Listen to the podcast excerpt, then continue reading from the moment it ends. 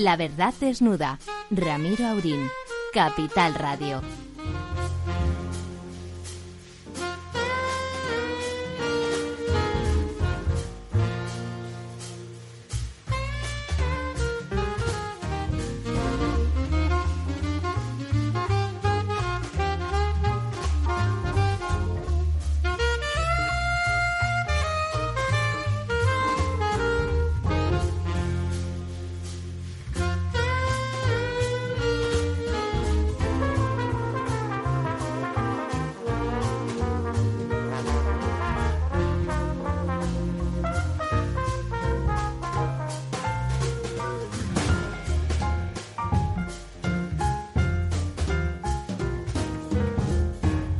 Buenas noches, aquí estamos a las 16 minutos de esta noche agradable en Madrid, cálida casi, bueno, 11 grados, se puede decir que Madrid es cálida, ¿verdad, don Ramón?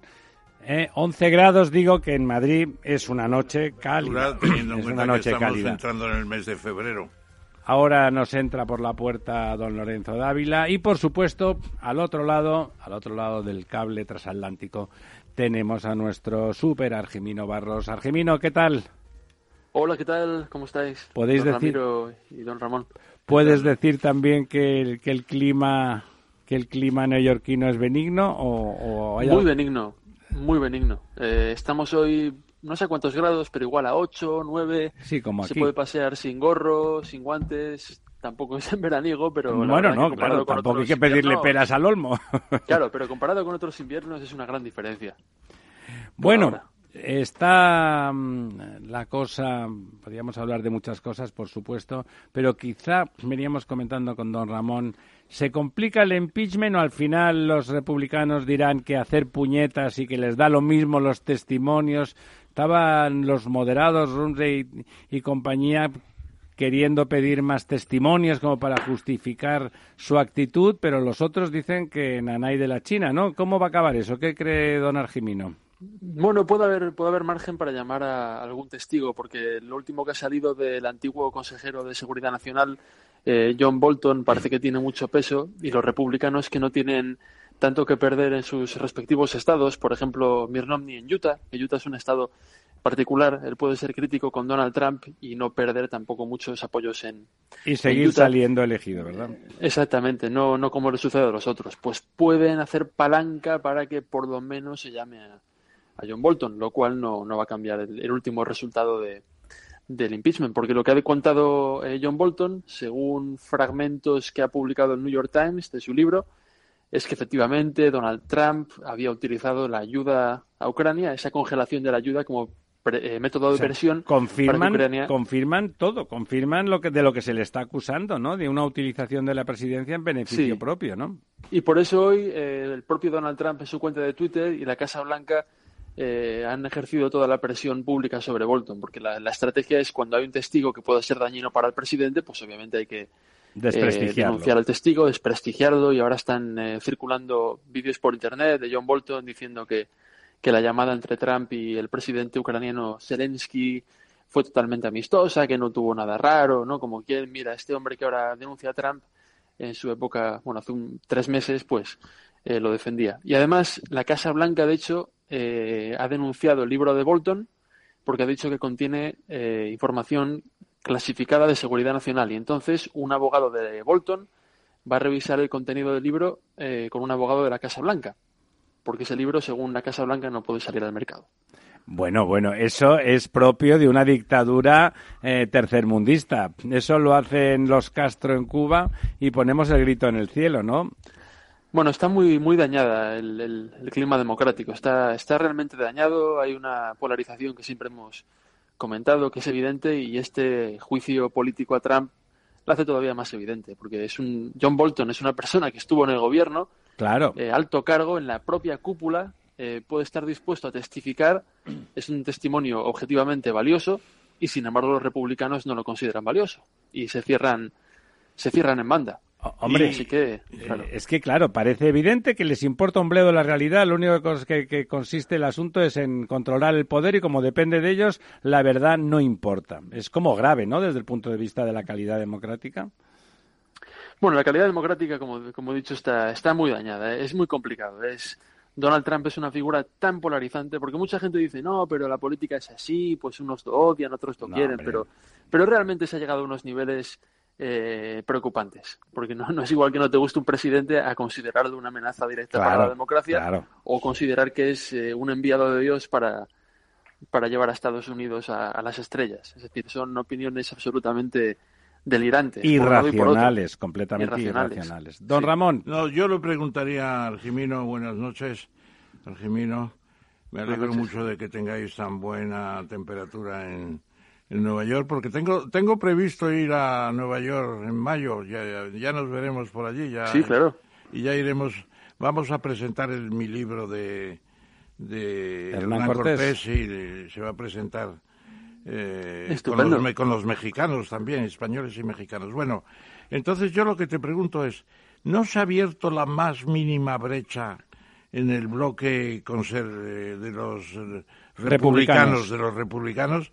Es decir, ¿no hay algún prócer, algún líder republicano que, que vea incluso la ocasión de sustituir a, a, Trump? No, a tanto no. Es decir, eh, como decíamos, hay algunos senadores, eh, Mitt Romney entre ellos y dos más que podrían permitir que, bueno, hacer que John Bolton testifique ante el Senado. Eh, pero bueno, eso ya sería mucho. A partir de ahí, hay ahora mismo tres, de hecho, candidatos republicanos que van a desafiar a Trump en las primarias, pero no tienen absolutamente ninguna posibilidad porque no son primeras espadas y ya se han presentado en otras ocasiones y son, son anecdóticos. No, Outsiders clásicos. O sea, los 53 senadores republicanos son los que tienen la sartén por el mango, además, ¿no? Sí, porque el proceso está en sus manos y, de hecho, los republicanos se han encargado desde el principio de... También es una estrategia eh, muy, muy útil. Eh, hacer ver a la opinión pública que el resultado final del juicio político ya está, digamos, dictado de antemano, que es la eh, absolver al presidente. Y de hecho, todos los índices de audiencia y las interacciones en las redes sociales acerca del impeachment han caído en picado. Hubo un interés al principio, pero el gran público, la gente en las calles, en los bares, realmente están ya cansados. Primero porque eh, conocen ya la decisión más eh, probable y segundo porque también ya son decenas y decenas de escándalos uno tras otro cada cual más grave que el anterior y, todo el mundo ha desarrollado ya un callo porque no, no puede uno estar eh, viendo portadas históricas todos los días. Al final la historia pierde pierde consistencia ¿no? y un escándalo pues se vuelve algo ya rutinario. Claro, un escándalo contra la propia democracia. Y si me permite el, le permito, el moderador, yo te preguntaría también cómo está influyendo la mm, epidemia china. Wuhan. Wuhan, ciudad de la peste, como diría Albert Camus en su libro, ¿no? Que se, se cerró toda la ciudad durante la peste. Allí están, pero están, me parece que ya van por 40 millones los que están apestados, ¿no? Que no les dejan salir de Wuhan. ¿Qué pasa? ¿Influye en la bolsa? ¿Ha influido en la bolsa de Nueva York? Sí, ha influido algo, ha influido con claridad durante un par de días, especialmente en las acciones de compañías relacionadas con la movilidad de turistas. Por ejemplo, Wind Resorts, Las Vegas Sands, que son empresas de casinos que tienen eh, negocios en Asia, eh, han caído con fuerza. Creo que hace dos días cayeron 7-8%. Las aerolíneas también, American Airlines, United, eh, se han pegado buenos golpes, superiores al 5%. En, creo que fue el martes y todo relacionado casi de una forma clara eh, con el coronavirus. Hay que decir también que, en Estados Unidos por ahora solo hay cinco casos confirmados, hay un centenar bajo revisión en 26 estados y, por ahora el gobierno se ha limitado a campañas informativas, eh, ha montado una zona de cuarentena en el aeropuerto de Houston y ayer eh, fletaron un avión desde Wuhan con 200 norteamericanos que han pasado todos ellos la revisión médica. Así que por ahora está la cosa bastante controlada, pero a nivel de, de las acciones sí que ha habido, sí que se notó esta semana eh, un par de sesiones. Luego rebotó la bolsa y hoy ha vuelto a cerrar con poco volumen. Buenas noches, Argimino. Eh, a mí me gustaría preguntarte por esa, eh, en palabras del propio presidente Donald Trump, esa razón principal por la que ha decidido vivir su vida loca que vive en lugar de la sencilla vida de lujo que vivía. Eh, me estoy refiriendo al, bueno, yo creo que un acontecimiento del día que es la firma del Tratado de Libre Comercio con México y Canadá, ¿no? Sí. bueno, que lo, lo, ha querido convertir en una de las banderas de su mandato, ¿no? Algo que, según sus propias palabras, justifica de alguna manera los tres años que lleva en el poder. Sí, él es muy eh, bueno a la hora de hacer publicidad, es un gran vendedor, como siempre decimos. De sí mismo. Político, de sí mismo y de lo que hace, ¿no? Y también un gran vendedor de lo que hacen los demás, a los que destruye sin ningún tipo de, escrúpulo cuando no les gusta lo que dicen. Bueno, y en este caso, eh, pues sí, este tratado es un poco más favorable, es muy parecido a NAFTA, eh, está un poco, por supuesto, más modernizado, porque el NAFTA se firmó en el 94 y por entonces no había Internet o, bueno, no, no, era, no era lo que es hoy. Y también hay varias cosas que benefician a Estados Unidos de forma un poco testimonial, sobre todo en, en las partes de los automóviles, en la construcción de coches, y él lo ha vendido bien. Y además eh, es curioso porque los demócratas no fueron invitados a, a la ceremonia de la firma. Así que es otra, otro rasgo. Esto se supone que es algo digamos, una política de Estado que beneficia a, todos, ¿no? A izquierda y derecha, con lo cual, ¿por qué no invitar a la oposición? Pero el ambiente está tan viciado que tampoco han, han querido contar con los demócratas en, en la ceremonia. Bueno, es una falta de lealtad institucional como la copa de un pino, ¿no? Es un, un, tratado totalmente internacional y además de la importancia del subcontinente norteamericano, ¿no? O sea, no, no, está jugando realmente sucio, está jugando fuera de las normas. Ah, ya sé que usted piensa, don Argimino, que, que, no va a afectar para la reelección, pero el pueblo norteamericano, esa, esa degradación, insisto, democrática que está sufriendo, porque eso es degradación democrática otra vez, no, no le parece que no va a tener ningún efecto. Estamos tan en ese punto que decía usted de irracionalidad sistemática, de juliganismo, donde el apartarse del fair play mínimo que, se habían respetado los dos grandes partidos americanos eh, no importa nada? No, no importa, no importa tanto como antes. De hecho, hay una cosa muy curiosa y es que cuando la economía va bien, históricamente, creo que lo hemos comentado, los presidentes eh, lo notan en la, popularidad. Eh, digamos que Reagan empezó con una crisis abierta, más o menos, y luego se fue solucionando y a medida que eh, la economía fue mejorando. En concreto, un índice, el índice de confianza del consumidor que publica la Universidad de Michigan, que empezó a publicar en los años 50, históricamente se ha demostrado que cuanto mayor es el índice, mayor es la popularidad del presidente en el poder. Directamente proporcional, ¿no? Sí. Claro, efectivamente, directamente proporcional. Pero con Trump el índice ha crecido y está a niveles muy altos, casi históricos, pero sin embargo su popularidad no se mueve ni un ápice ni baja ni sube, está en el 41, 42, 40%. Ocurra lo que ocurra, es una popularidad eh, que se mantiene recta como una barra como al margen está al margen. No no no está, perjudicada pero está al margen incluso de eso. Porque uno mira uno mira digamos a ver vamos a ver Rega en ocho años y ve a ver ah, pues mira empezó siendo popular luego cayó la popularidad luego tuvo esta crisis o esta otra eh, luego subió etcétera o Carter, por ejemplo, empezó creo que con un 70% de popularidad. Después de Ford, Nixon, una época así turbia, en política empezó con un 70%, que es una barbaridad, y acabó en un 20, 25. Eh, cualquier presidente es vulnerable a, lo que ocurre en la realidad. Claro. Pero Donald Trump se mantiene igual.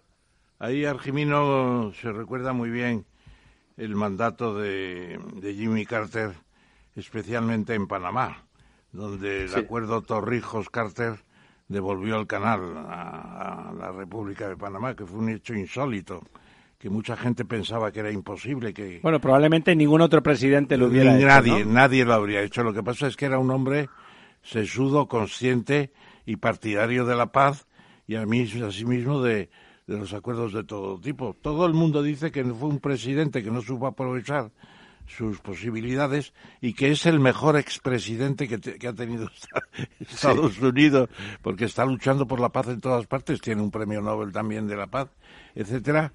Y yo diría que ahora, claro, lo que pesa mucho es que el paro está en el tres y medio por ciento, tres y medio, es paro técnico, el más bajo de la historia, claro. Y eso, pues, en un país como Estados Unidos, donde el employment, el empleo es una cosa principalísima, eh, siempre están buscando el job, siempre están buscando el trabajo, las posibilidades.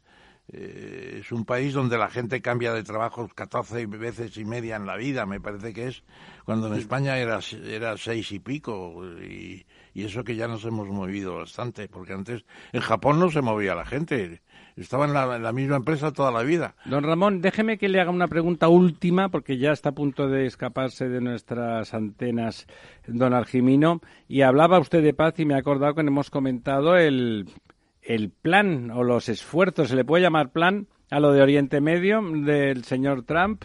¿O, qué, cómo hay que llamarle? ¿Cómo, cómo se percibe esas acciones en, relación a la paz que más que nada parece que está dando soporte a las posiciones israelíes fundamentalmente, ¿no? Sí.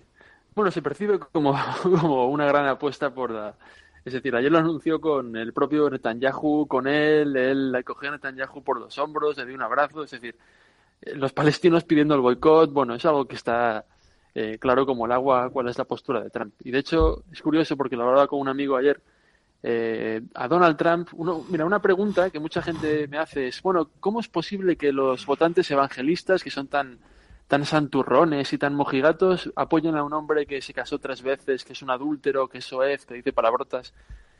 Y digo, bueno, porque hay una leyenda del Antiguo Testamento en la que los judíos hablan de, del rey persa Ciro el Grande y lo ponen como el ejemplo perfecto de lo que ellos llaman el recipiente imperfecto de Dios. Es una persona, Ciro, ¿no? Sí, Desde el punto de vista hebreo, eh, pagano, salvaje, conquistador, violento, algo que, está en contra de sus preceptos, pero que al final eh, hace el bien del pueblo judío al, habernos liberado de Babilonia. Entonces, claro, los predicadores, claro, efectivamente, que los de salir del dominio de los asirios y volvieron de Babilonia, claro, después de 70 años me parece que fueron, Exactamente. 70 años. Y, y entonces los predicadores evangelistas eh, justifican a trampa así, dicen que es el nuevo Ciro, que Dios ha depositado su voluntad divina en un eh, individuo eh, lleno de defectos y que sí es adúltero, dice palabrotas, miente. Pelillos a la mar, eh, ¿no? Sí, pero, sí, pero al final, al final hace, ha sido el único presidente de la historia, por ejemplo, que ha participado en una marcha en contra del aborto el pasado viernes. Y eso es algo muy valioso. Y con Israel pasa igual. Y de hecho en Israel han acuñado una moneda donde aparece la cara de Trump y la cara de Ciro, porque él es el presidente que ha reconocido Jerusalén eh, como la capital hebrea, que es algo que ningún otro presidente probablemente se hubiera atrevido a hacer. Bueno, recuerdo al auditorio que en el mundo hay 15 millones de judíos y que 6 están en Estados Unidos y controlan Estados Unidos, claro. Son pocos pero poderosos, sí. Absolutamente. Y antes tenían espacios donde no podían entrar, por ejemplo, la banca y el cine, y ahora dominan la banca y el cine y los diamantes. Bueno, dejamos, volvemos inmediatamente. Eh, muchas gracias, don Argimino. Como siempre, un placer analizar la realidad norteamericana con usted. Y un besito para Constantín. Se lo doy, se lo doy. Gracias a ustedes. Hasta la próxima. Hasta el miércoles. La verdad desnuda. Capital Radio. Mesa y Descanso es el programa donde Mar Romero te acerca cada fin de semana los mejores productos, te invita a disfrutar de los buenos vinos de cada denominación de origen y a conocer restaurantes y lugares de ocio con un encanto especial. Mesa y Descanso. Siéntate, escúchanos y disfruta mientras anotas en tu agenda gastronómica momentos únicos para compartir. Los sábados a las 13 horas aquí, en Capital Radio.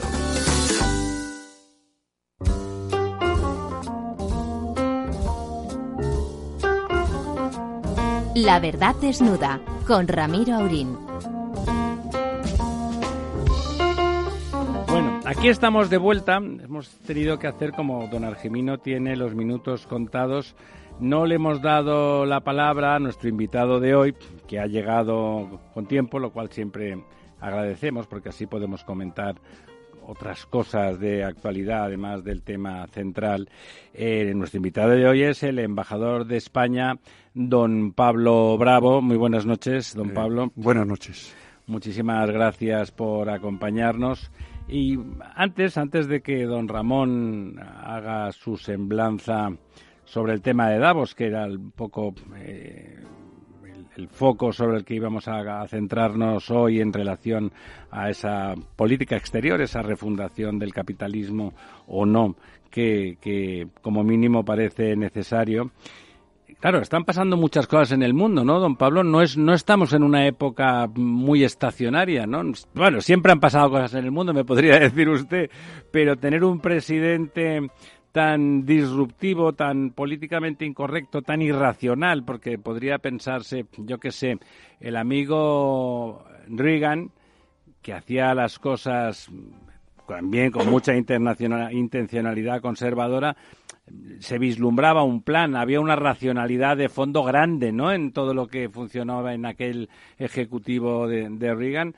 Aquí parece que funciona todo a golpe. Este es mi amigo, os vais a fastidiar, por no decir otro verbo en español. Eh, hay una sensación de riesgo, ¿no? De a ver cómo se levanta este hoy y, a ver si las cosas van bien y si no van bien voy a hacer otra todavía más gorda para, para superar la apuesta. Sí, una sensación de incertidumbre heisenberiana casi. Eh, buenas noches, eh, me alegro otra vez de estar aquí. Y venía escuchando ahora, con música de fondo, bueno, la, la, tertulia, de lo que está hablando en Capital Radio. Y la verdad es que antes de entrar, el profesor Tamames, el joven profesor Tamames nos... El siempre joven. las, neuronas las debe tener totalmente engrasadas. Bueno, usted no sabe que solamente piensa de 30 años en adelante. O sea, menos de 30 años es para pasado mañana. Muy bien, sí, lo voy a decir que se iba ahora en mayo a Nueva York. Eh, ya me gustaría acompañarte. Bueno, em, yo decía antes de entrar en el tema que hoy nos preocupa y ocupa, que es Davos, mm, me veo, digamos, casi obligado a mencionar. Le ruego, por favor. Tres puntos que creo que en este momento son claves y que a lo mejor pueden ser objeto de otras tertulias o programas que eh, se hagan más adelante. El primero es el, Brexit. Sí, que hoy se ha confirmado definitivamente, ¿no? Háganos un, breve de la significación de eso. No me atrevo, no me atrevo del Brexit, pero vamos a tener un año casi de, de, eh, de rodaje, las cosas no van a cambiar, pero habrá un momento en que esto cambie y da la impresión de que vamos a ser todos un poco perdedores, pero más los ingleses, ¿eh? Más los Eso le parece claro que eh, sí, sí, sí, ellos más. ¿Qué le parece un personaje como Boris Johnson desde la perspectiva de un hombre que se ha movido? Ahí pues hay ahora, estamos acostumbrados a ese tipo de liderazgo ahora, no solo no hay que ir muy lejos para poder comparar, pero eh, Inglaterra, Estados Unidos, algunos países. Pero usted lo ha dicho, ahora, en Inglaterra, los liderazgos recientes, bueno, tenían un perfil racional, yo diría como mínimo. Esto es recentísimo y tenemos que, digamos, acostumbrarnos. Yo no sé si es, se puede llamar esto una especie de asepsia de juicio o de populismo, populismo en, versiones diferentes y nacionales, casi versiones nacionales. Como Boris Johnson es un populista de, versión nacional inglesa, es nacionalismo, ¿no? nacionalismo británico. Pocos países se están librando, por no hablar de Putin. Me decía el profesor, me pedía sobre el, otro punto que lo tengo aquí anotado, es el plan de paz de Trump. Yo soy un hombre que he tenido una presencia intensa, casi 10 años en, países árabes. O sea que conoce usted. Sí, lo conozco y, estoy, digamos, emocionalmente, ¿cómo diría yo?, un poco desnortado porque no le veo recorrido ni, ni eh, no sé, no sé cómo explicarlo a este plan. A la política de, Trump en, Oriente Concretamente a este tema, a este tema porque el rechazo que ha producido es enorme. Como no podía ser de otra manera, si me lo permite. Hasta los, digamos, aliados más eh, cercanos, fieles, pues han dicho, sí, sí, interesante, habrá, habrá que leerlo. Es un traje a la medida para Netanyahu. Sí, sí. Por lo tanto, no es un plan de paz, claro.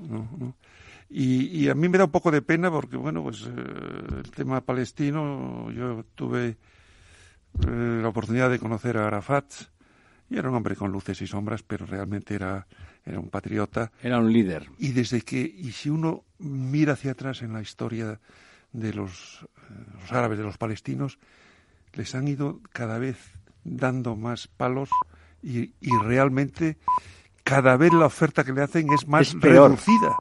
Uno casi te ganas de decir, coger esto porque es que si Lo siguiente será otra vez peor. Ahí yo le preguntaría al embajador, ¿no tuvo Arafat la culpa de cuando Clinton en las eh, conversaciones de Camp David les ofreció la paz a él, no, no, me acuerdo quién estaba en Israel, al que asesinaron después. Sí, sí. Me parece que era Rubín o... No, no, no. Bueno, entonces les ofrecieron la paz. y era... Vamos a ver, hubo algo parecido, no me consta, pero alguien, un, un precedente de Rufián, le debió decir que, no sé si 155 monedas o algo parecido, y en el último momento Arafat se echó atrás y dijo, no quiero pasar a la historia como el hombre que ha cedido eh, la identidad palestina, que el mundo árabe, bla, bla, bla. Es decir, se vino abajo cuando estaba todo prácticamente y fue pues una...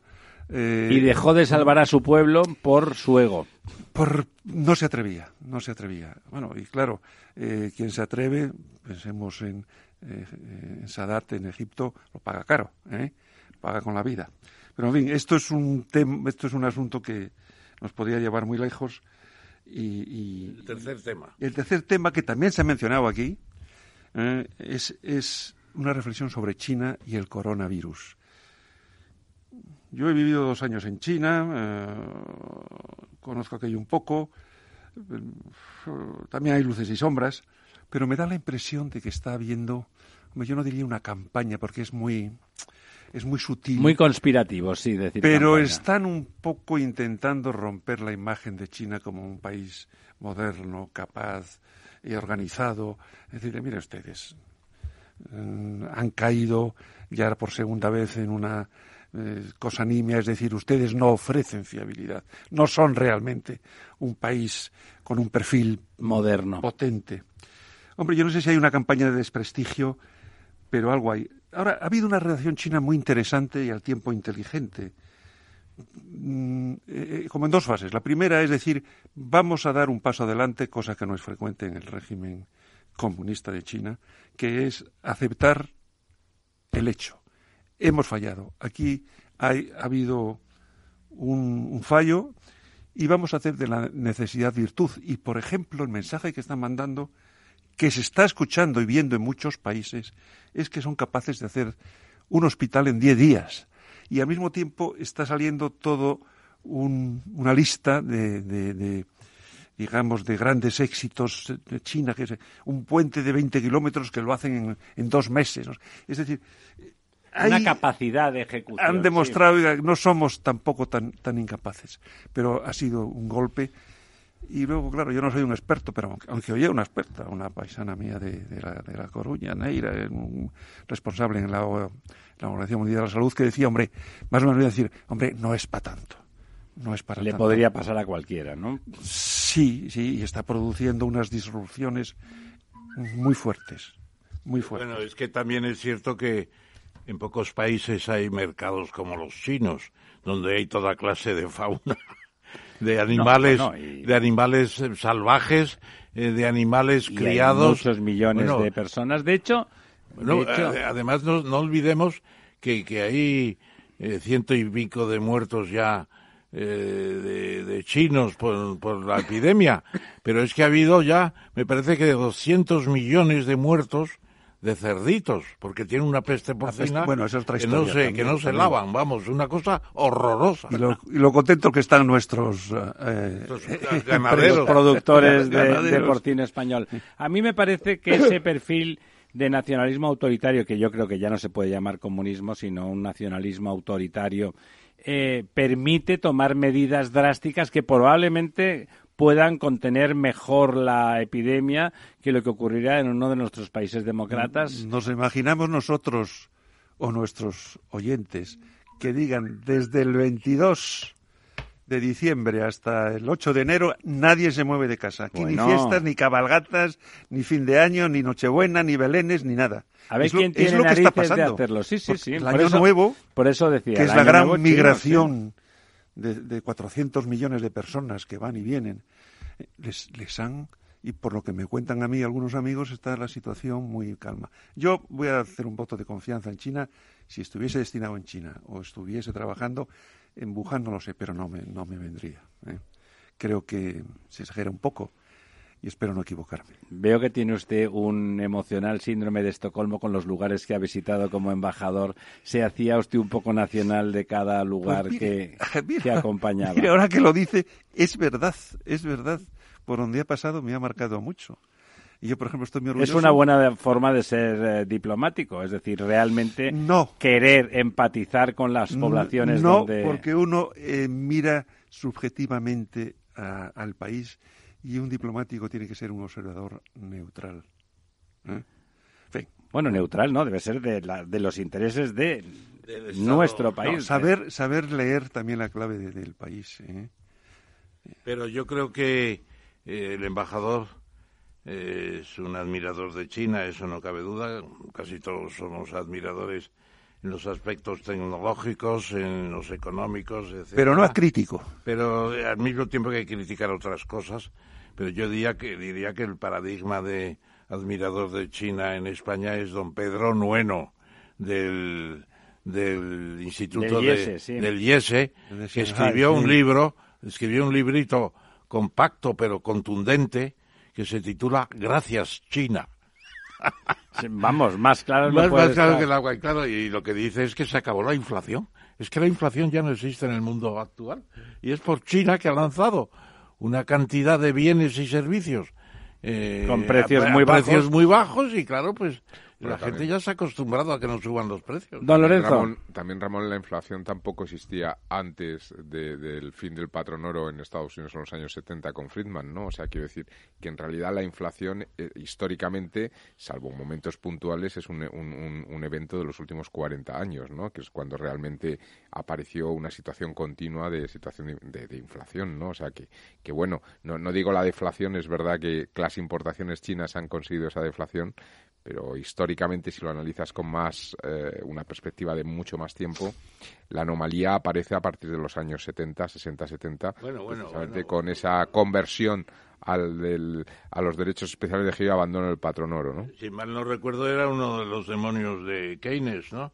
la inflación y el desempleo y de, todos los economistas pero en los años 60 70 bueno y ejemplos de inflación hemos tenido algunos verdaderamente disparatados como puntuales el, de, Alemania en los años 20 o qué sé yo después Argentina. Argentina está en un momento pero ya después ya, por concretos fenómenos concretos sí. no está bien que recuerde que el patrón oro porque al fin y al cabo el sistema de del Fondo Monetario Internacional entre 1944 que es Bretton Woods y el año 71 que se lo carga Nixon pues era un patrón oro de cambios dólar Claro, y funcionaba como un estabilizador importantísimo. Pero yo creo que China ha influido mucho en estos momentos a partir de los años 70 cuando, cuando cayó el patrón oro precisamente. Yo también lo que quería comentar y, un poco por lo que ha dicho Pablo, yo no sé si a lo mejor eh, impactado o influenciado por el hecho de tener hijos pequeños, pero a mí sí que me preocupa mucho el tema del coronavirus que hay en estos momentos, ¿no? Sobre todo por la eh, variación exponencial a día de hoy, el último dato, ya superamos los infectados por el SARS en, a principios de los años 2000, que fue, ha sido una de las grandes pandemias eh, que se han tenido. Fue la fiebre aviar, ¿no? No, yo creo que la fiebre aviar fue después, ¿no? La fiebre aviar fue en el 2000, sí, 5 al 6. Esta fue una anterior que fue más virulenta, ¿no? Entonces, eh, realmente a mí me preocupa, ¿no? De hecho, cuando lees informes que hay médicos y universidades en Hong Kong que están diciendo que todos los datos son falsos y que no estamos hablando de 6.000 infectados, sino más de 40.000 infectados, ¿no? Por lo tanto, en China estoy hablando.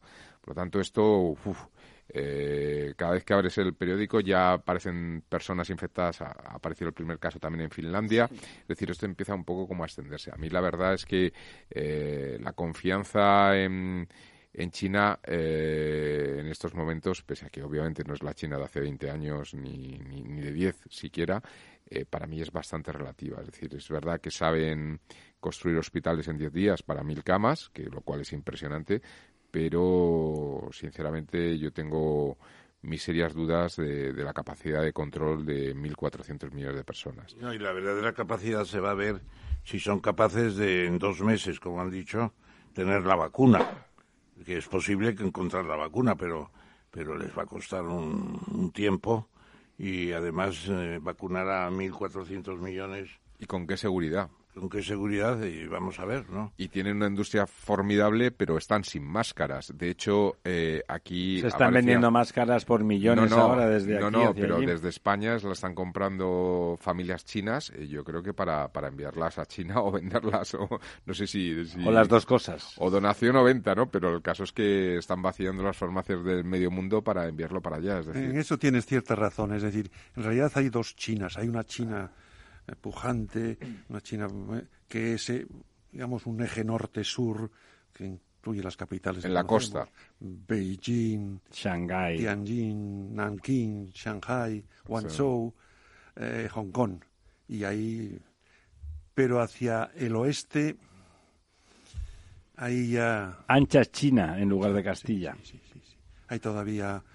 Bueno, pues Reductos de ruralidad intensa, ¿no? Importante, sí, sí, sí y de mentalidad también. Es decir, yo recuerdo en Shanghai, en el mercadillo eso que había por allí, que vendían pinchos de alacranes, de langostas y de no sé qué otros bichos. Eh, insectos, sí. Insectos, pero eh, ya grillados, ¿no?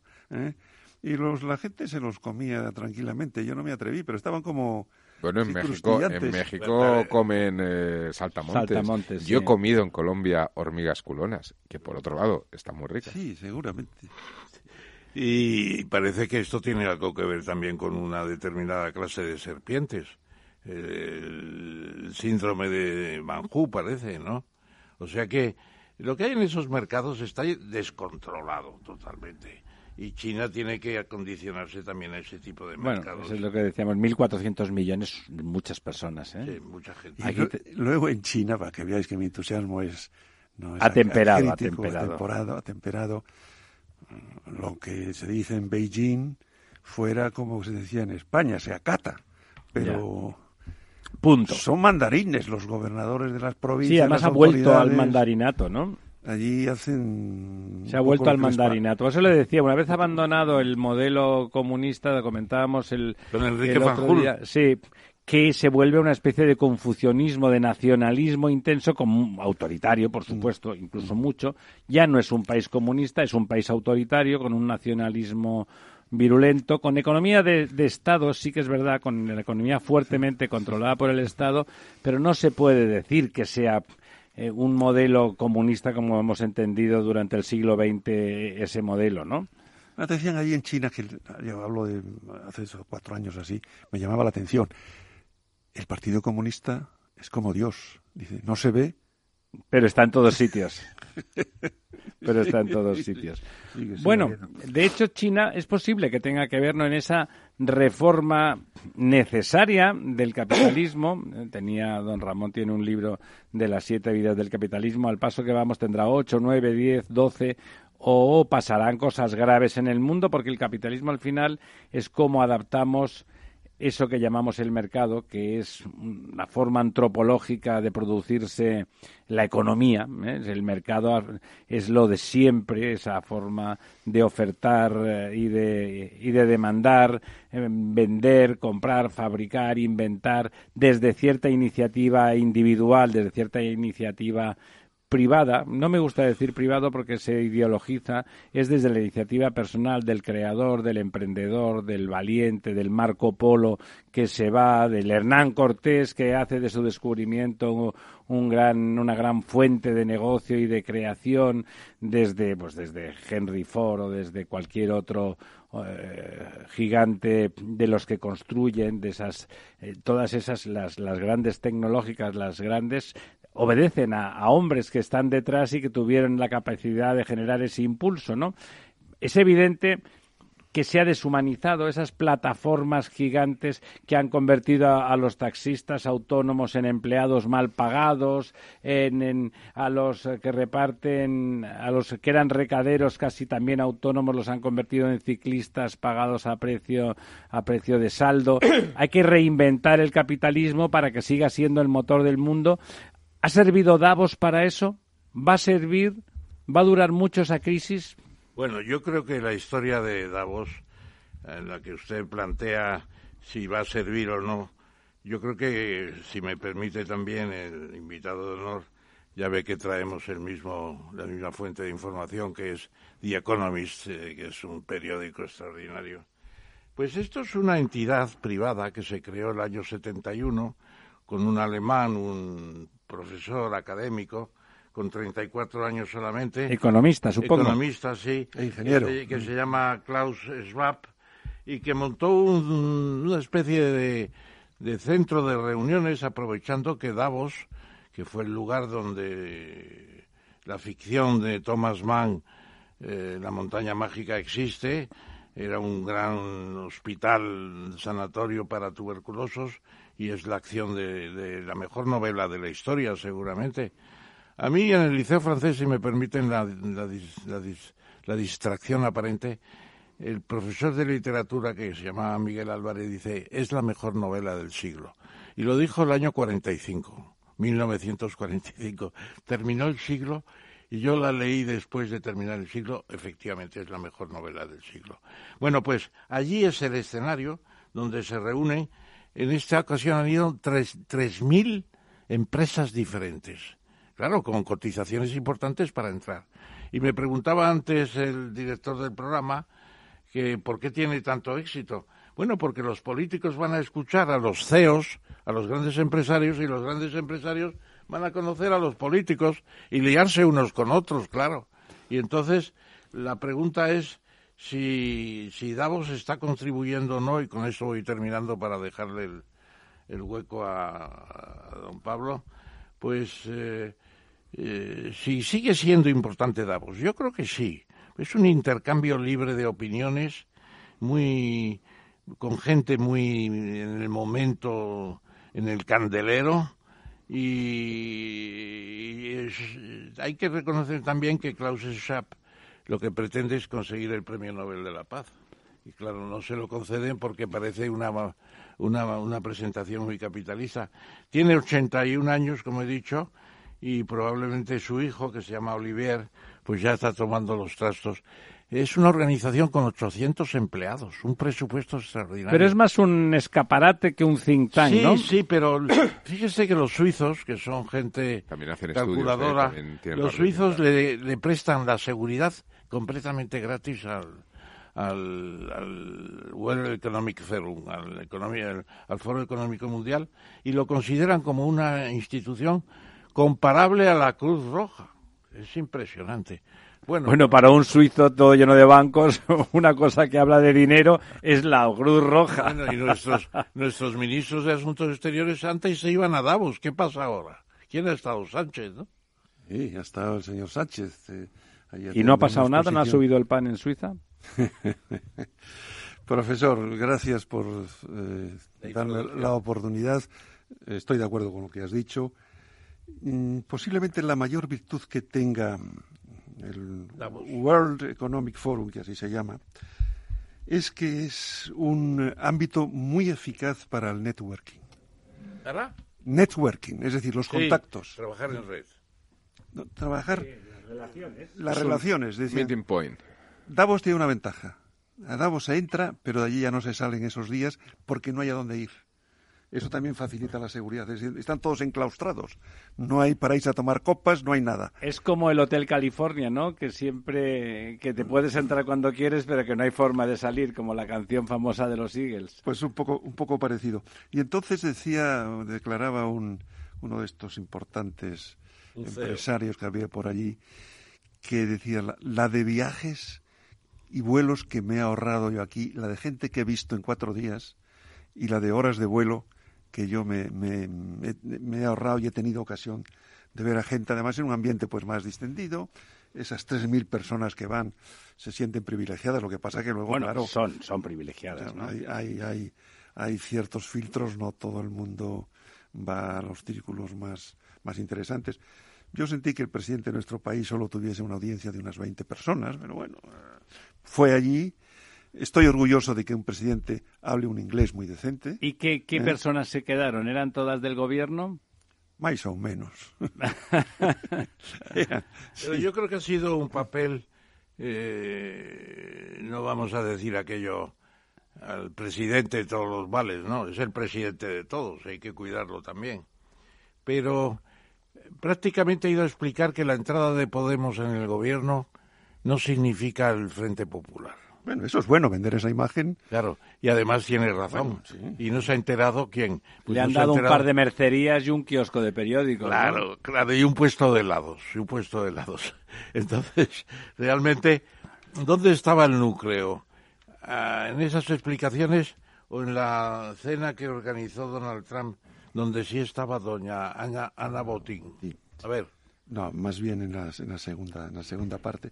Pero hombre, Sánchez, aparte de esos contactos que tuvo tete y donde explicó posiblemente la letra pequeña, pero tuvo la oportunidad de, explicar un poco también el programa, lo que aspira, repito, en un inglés muy elogiable, sobre la, eh, la consolidación del crecimiento económico, la transformación digital, la transición ecológica, la igualdad de hombres y mujeres, la justicia social ante la desigualdad, son temas yo creo que mm, quién puede decir que no a eso, pero mm, en sus 20 minutos de exposición los hizo y yo creo que luego ese networking le vino le, vino muy bien. ¿eh? Em, si puedo robar un poco de tiempo. No, no, por supuesto. Eh, Davos tiene eh, un futuro muy dependiente de Klaus Schwab, que fue el fundador, que tiene 81 años, como dices, y que es el que tiene el tirón. Su hijo parece que no ha heredado esa capacidad de, de O sea, la propia convocatoria no se ha hecho autónoma del, del creador. es todavía no, mucho... Y tienen 100 actividades importantes a lo largo del año. Pero podría pensar uno que ya en sí mismo ha ganado el peso y se han cargado... gravitacional, ¿no? Pero no es luego, así, ¿no? Luego hay también una concurrencia eh, de otros foros mundiales. Eh. Claro, Bloomberg, por ejemplo, en China organiza unos unos foros muy, muy, importantes. Y yo he estado en Astana, que es la capital de Kazajstán, y allí quisieron hacer un Davos de Asia Central y lo que había pues era un coro para decir qué listo y qué bueno es este presidente Nudayev. El dinero va a Suiza, eso no cabe duda. La, gente va Arabia Saudí también intentó hacer el Davos del desierto y bueno, pues había pasado lo de y tuvo, digamos, una audiencia más bien discreta. de hecho, yo creo que el problema principal de Davos es, es que se ha quedado en un, en un, en un lado del mundo, ¿no? Cuando el, mundo el ha occidental, ¿no? Sí, en un bloque cada vez más, más pequeño en número de habitantes, aunque todavía ha mantenido una fuerza económica y, de gente sí, yo la verdad es que sí que creo que es que efectivamente nos vamos a quedar una especie de reserva, ¿no? Comparado con todo el crecimiento que está habiendo en Asia. Yo de todas formas me gustaría destacar del Davos actual porque me parece que es, es la clave conceptual. Yo yo creo que es un, un, foro de debate, pero es bueno es el, decirlo del Hotel California me recordaba esto de cuando se entra no se sale. Yo siempre tengo tengo la manía de defender que, que todo lo que se ha dicho y concepto siempre hubo un español que lo hizo primero entonces me recuerda lo del Hotel California al Ángel Exterminador de Buñuel, ¿no? Que es un poco lo mismo, un sitio donde se entra, pero no se puede salir. Y está ya narrado unos cuantos años antes, ¿no? Pero no, quería decir que la clave está en ese concepto de pasar del shareholder eh, capitalismo, el capitalismo del accionista, es decir, donde el capitalismo se trata de que hay unos propietarios y hay que defender los intereses de los propietarios y los CEOs tienen que procurar por el interés sí, ese capitalismo teóricamente popular porque había millones de, los socios, efectivamente, a ese stakeholder, es decir, a los partícipes de todo el proceso económico. ¿no? Entonces ya no hay que defender tanto el interés del accionista como tener en cuenta que el accionista es una parte más. Es como pasar esa especie de mundo eh, multipolar a un mundo económico, un capitalismo multipolar también donde hay que... De las personas, diríamos. Bueno, de todos los que participan en la actividad económica. Es decir, los trabajadores son parte de la actividad económica, aparte de los accionistas, pero también los proveedores son parte de la actividad económica, los clientes, los consumidores también son parte entonces es como recuperar una especie de ética donde hay que, hay que hacer las cosas eh, bien o hay que ser bueno. ¿no? Porque además es más funcional. Eso, eso llevado al límite seguramente. En realidad, en realidad tiene más futuro para las compañías, ¿no? Es volver un poco al, al, origen del capitalismo de, de, Max Weber cuando decía nace en el mundo protestante porque bajo su ética devolver lo prestado es una manera de que te presten más, ¿no? Entonces es una manera de trasladar a que si tú eres bueno para todas las partes, esa empresa puede tener más futuro o más viabilidad porque al final eh, vas a ser más estable en el tiempo y el futuro está en eso. Entonces, ese cambio desde el interés económico al interés social, donde de alguna forma todos que participan, yo creo que es una refundación, o puede ser una refundación del capitalismo, y por lo que habías dicho antes de los siete vidas, es verdad que en España siempre hemos dicho lo de las siete vidas del gato, pero yo tenía un trauma infantil, porque había unos dibujitos animados, que de, hecho hace tres o cuatro años los volví a ver, los veía mi hija pequeña, de Tony Jerry, donde allí tenía el gato, eh, que en este caso era Tom, eh, nueve vidas, y es que en Estados Unidos el dicho son, nueve, y no siete, ¿no? Con lo cual a lo mejor le quedan dos vidas más al capitalismo. No sé si esta es la penúltima o la última. me quedan más vidas. Más vidas que a un gato. China, China no ha estado presente. ¿A qué nivel ha estado presente? El año pasado estuvo, estuvo Xi Jinping. Xi Jinping. Este año yo creo que no, no, estuvo. Yo creo que no ha ido para no contagiar a nadie. o para no encontrarse con Trump. Ya. Lo que, lo que pasa es que Davos ha tenido momentos gloriosos por ejemplo, el año 92. Eso queda muy lejos, El más glorioso, sí, pero fue cuando llegó Mandela, que todavía no era presidente de Sudáfrica. No se habían celebrado las elecciones y fue recibido como una especie de iluminación, ¿verdad?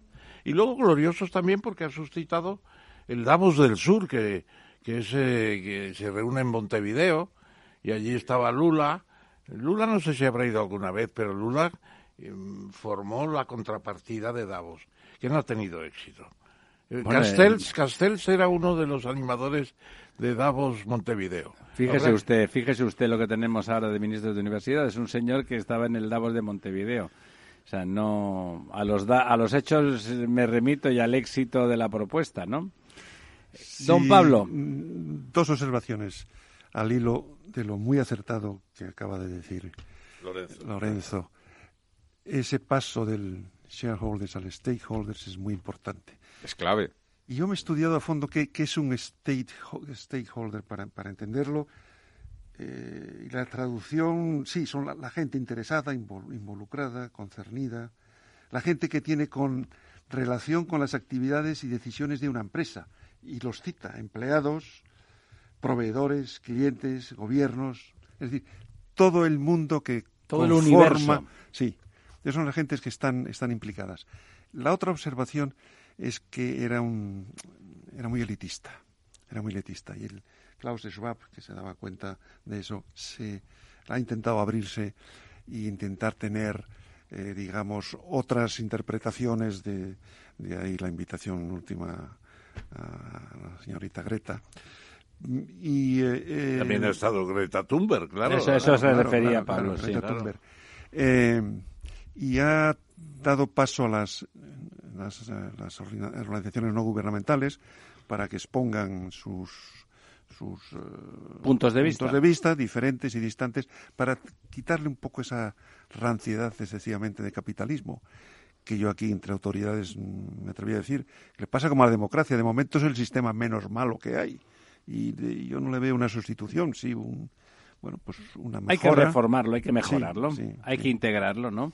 Eso que decíamos, a veces le llamamos en, economía eh, y en las ciencias sociales, cuando se habla de ética, parece que es obligado que sea más disfuncional que cuando que el, que el malo, ¿no? O sea, de, la perspectiva perversa eh, aparece en el imaginario como más eficiente, pero no es cierto. Yo creo que esa reforma del capitalismo, integrando a todos los agentes, manteniendo el mecanismo que antropológicamente la historia ha demostrado que nos funciona mejor a nosotros como especie, porque al final no sé si es la bondad científica universal la del capitalismo, pero sí que está claro que se adapta más a nuestra condición creativa y somos más capaces de generar riqueza en ese entorno. Si conseguimos integrar a todas las personas, si realmente todas suman, si los trabajadores se pasan la vida añadiendo valor tanto a su capacidad eh, a través de la formación para sumar más a cada una de las empresas en las que participan.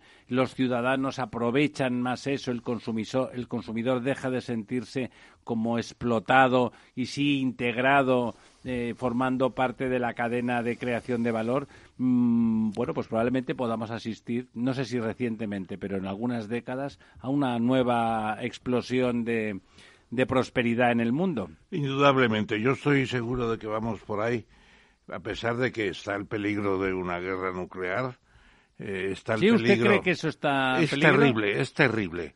Con la proliferación atómica que se está produciendo y las eh, técnicas de los hackers de entrar en cualquier tipo de, de recinto cibernético, el peligro está en máximos. ¿A usted, don Pablo, también le, da, le produce temor la posibilidad de una guerra nuclear atípica, digamos, no provocada por, eh, directamente por un país eh, voluntariamente. Y, a quién no? Y Corea del Norte tiene posibilidad de, de, incordiar bastante por un descuido, si es, lo que pasó en Irán. Si en vez de ser misiles convencionales tuviesen cabeza atómica, pues ya teníamos un, una gresca armada. Sí. Yo quería decir una. Pero perdona que termine profesor, con esta cosa, sí, perdona que termine eh, sobre el tema de la prosperidad que viene porque eh, la reforma del capitalismo es como hablar de, de, digamos, de Johnson. Johnson existe, está ahí, la reforma está ahí también. Vamos a ver, desde los tiempos de Keynes, con los mecanismos de la intervención pública eh, frente a un Estado neutro, etcétera, etcétera, tenemos la seguridad social, tenemos la educación gratuita hasta los 16 años, tenemos la sanidad pública, tenemos unas políticas de vivienda. Ramón, eso es la socialdemocracia. Eh, no, no, eso, se, eso se llama el estado de bienestar. Sí, sí. Bueno, y además. es la creación de la socialdemocracia, ¿no? De la socialdemocracia y de y del liberalismo también. Bueno, porque... es que la socialdemocracia integra el capitalismo, esa es la virtud que tiene, ¿no? Bueno, eso es lo que dicen los socialdemócratas, porque el que empezó el estado de bienestar fue Bismarck, que no era así un socialdemócrata declarado, al contrario, tenía la batalla contra la socialdemocracia alemana, donde estaban entonces los, los que luego se llamaron comunistas. Pero está toda todo el estado de bienestar y luego el tema medioambiental que ha entrado y que ahí se aplica a todos y hay que cambiar el mecanismo de, del sistema productivo porque el modelo energético ya no sirve y ahí hay una reforma impresionante también. O sea que se está produciendo la reforma del capitalismo, lo que pasa es que siempre hay autores que quieren distinguirse, entre ellos un servidor, diciendo que el, que, que el mecanismo es tal y cual y de no sé qué y parecer que lo estamos inventando. Se está produciendo. La reforma del capitalismo se está produciendo. Y pero no es lo mismo. ¿Saben ustedes cuántas personas viven del presupuesto en España? 17 millones, de los cuales 3 millones de funcionarios. Miedo me da. 10 millones de pensionistas, eh, 300.000 que están en determinados oficios. 18 millones, un millón de dependientes. Eso, eso deja una ah, provoca una dejación de la, de la propia iniciativa para la supervivencia. Yo no sé si eso es excesivamente bueno, pero bueno. Don Pablo, ¿qué iba a decir usted? Pues yo iba a decir que he estudiado con los jesuitas, a mucha honra. Hombre. Y los jesuitas siempre hacían una cosa, a ver, los frutos de esta acción que se ha conseguido He hecho una averiguación porque me tomo siempre muy en serio las invitaciones y los encargos del querido profesor Tamames. Eh, y me ha costado eh, llegar a decir, a ver, ¿qué, realmente qué ha pasado, qué ha habido de positivo o de negativo en, en, Davos.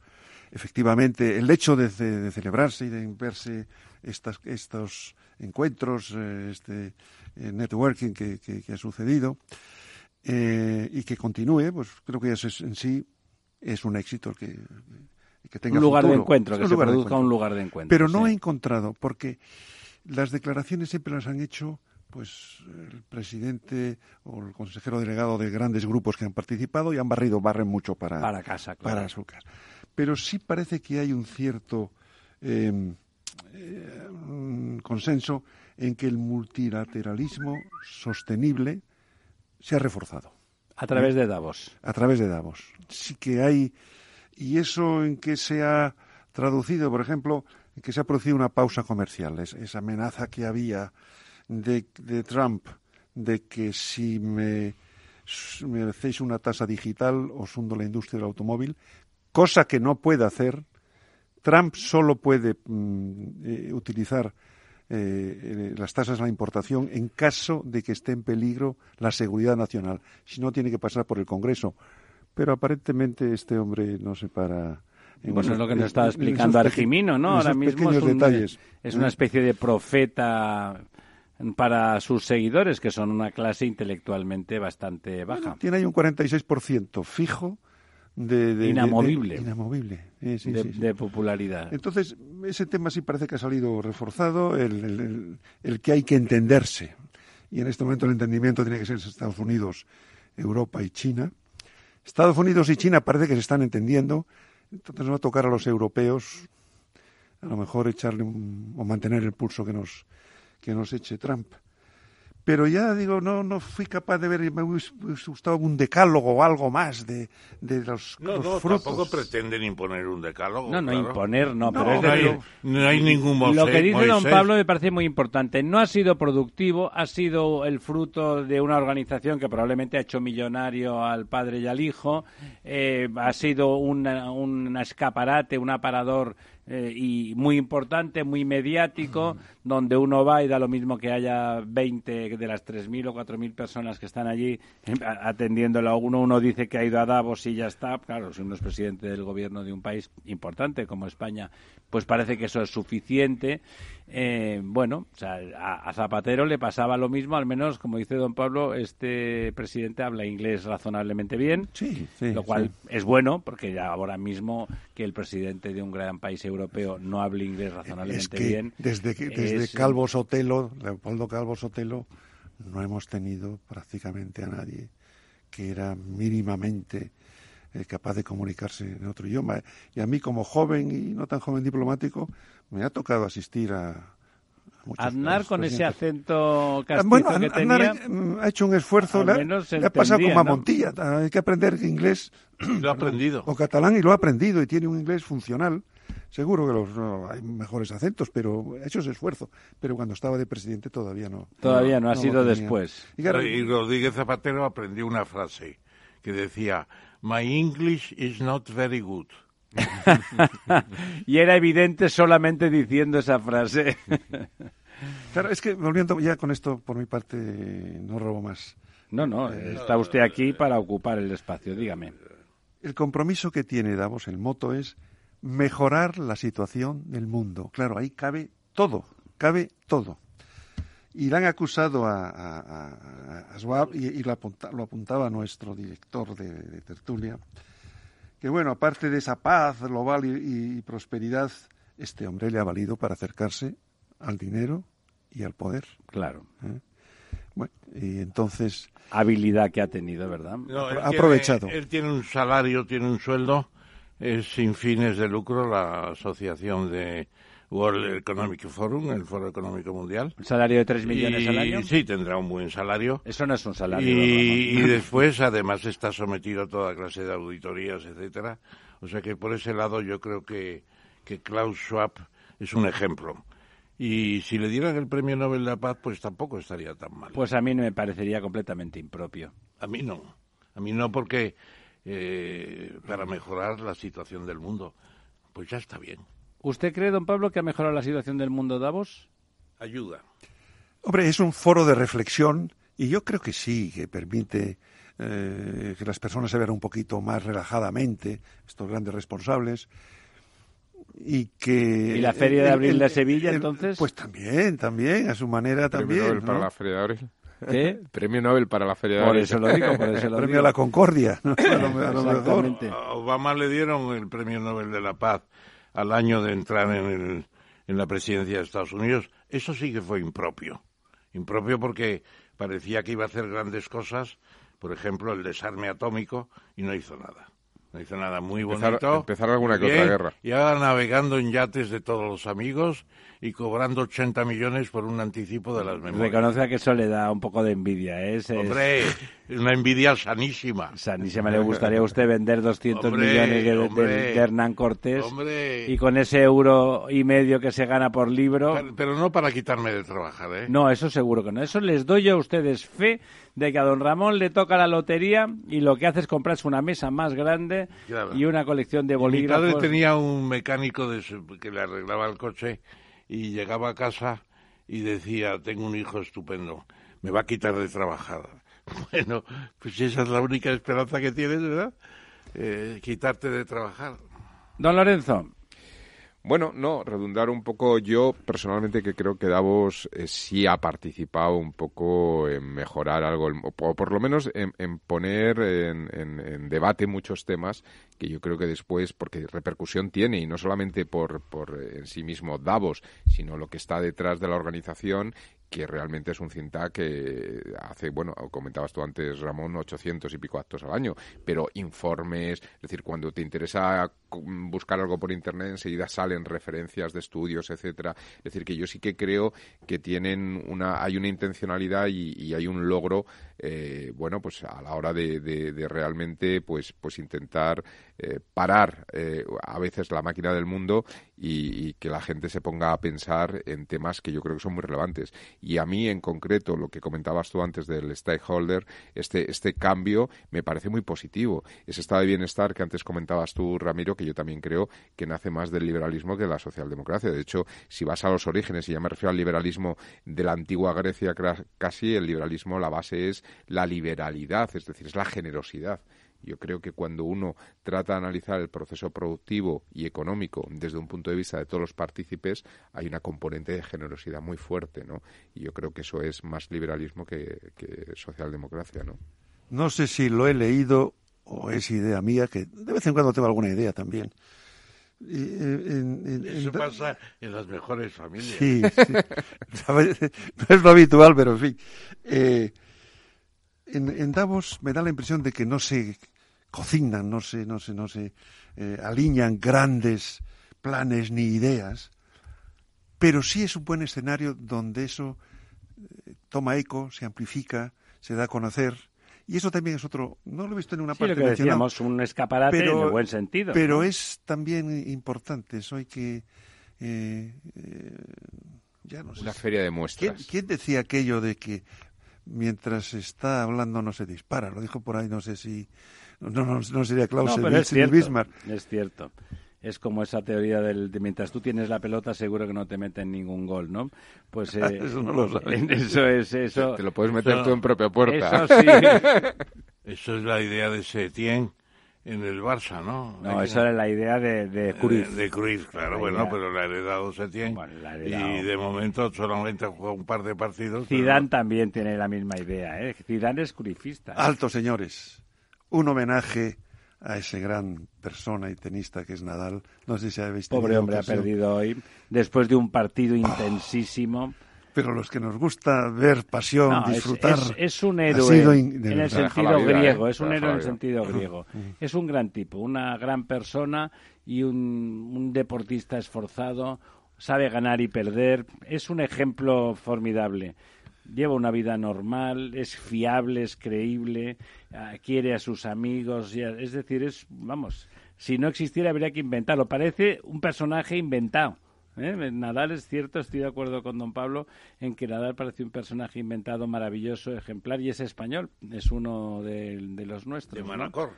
De Manacor, sí, y paga sus impuestos en, en, España, pudiendo pagar muchísimo menos, muchísimo menos, por ejemplo, en Mónaco, que es un sitio estupendo, sobre todo si uno es rico. No solo Mónaco, en Suiza y en muchísimos sitios. Sí, pero Mónaco tiene mar, es un sitio agradable, porque en Suiza, a fin de cuentas, has de estar con la estufa todo el día, ¿no? Pero... puedes esquiar. Puedes esquiar, eso también es verdad, lo cual para un tenista no es lo más deseable. Me recordaba cuando todos estabais hablando un poco del, modelo nuevo, ese emergente, el mejor modelo que podría ocurrirnos sería ese capitalismo del conjunto de la población y de las personas alrededor de las empresas y de las actividades económicas. Me recordaba el, objetivo de, de desarrollo sostenible que más me gusta a mí, que es el número 17. Todos están bien.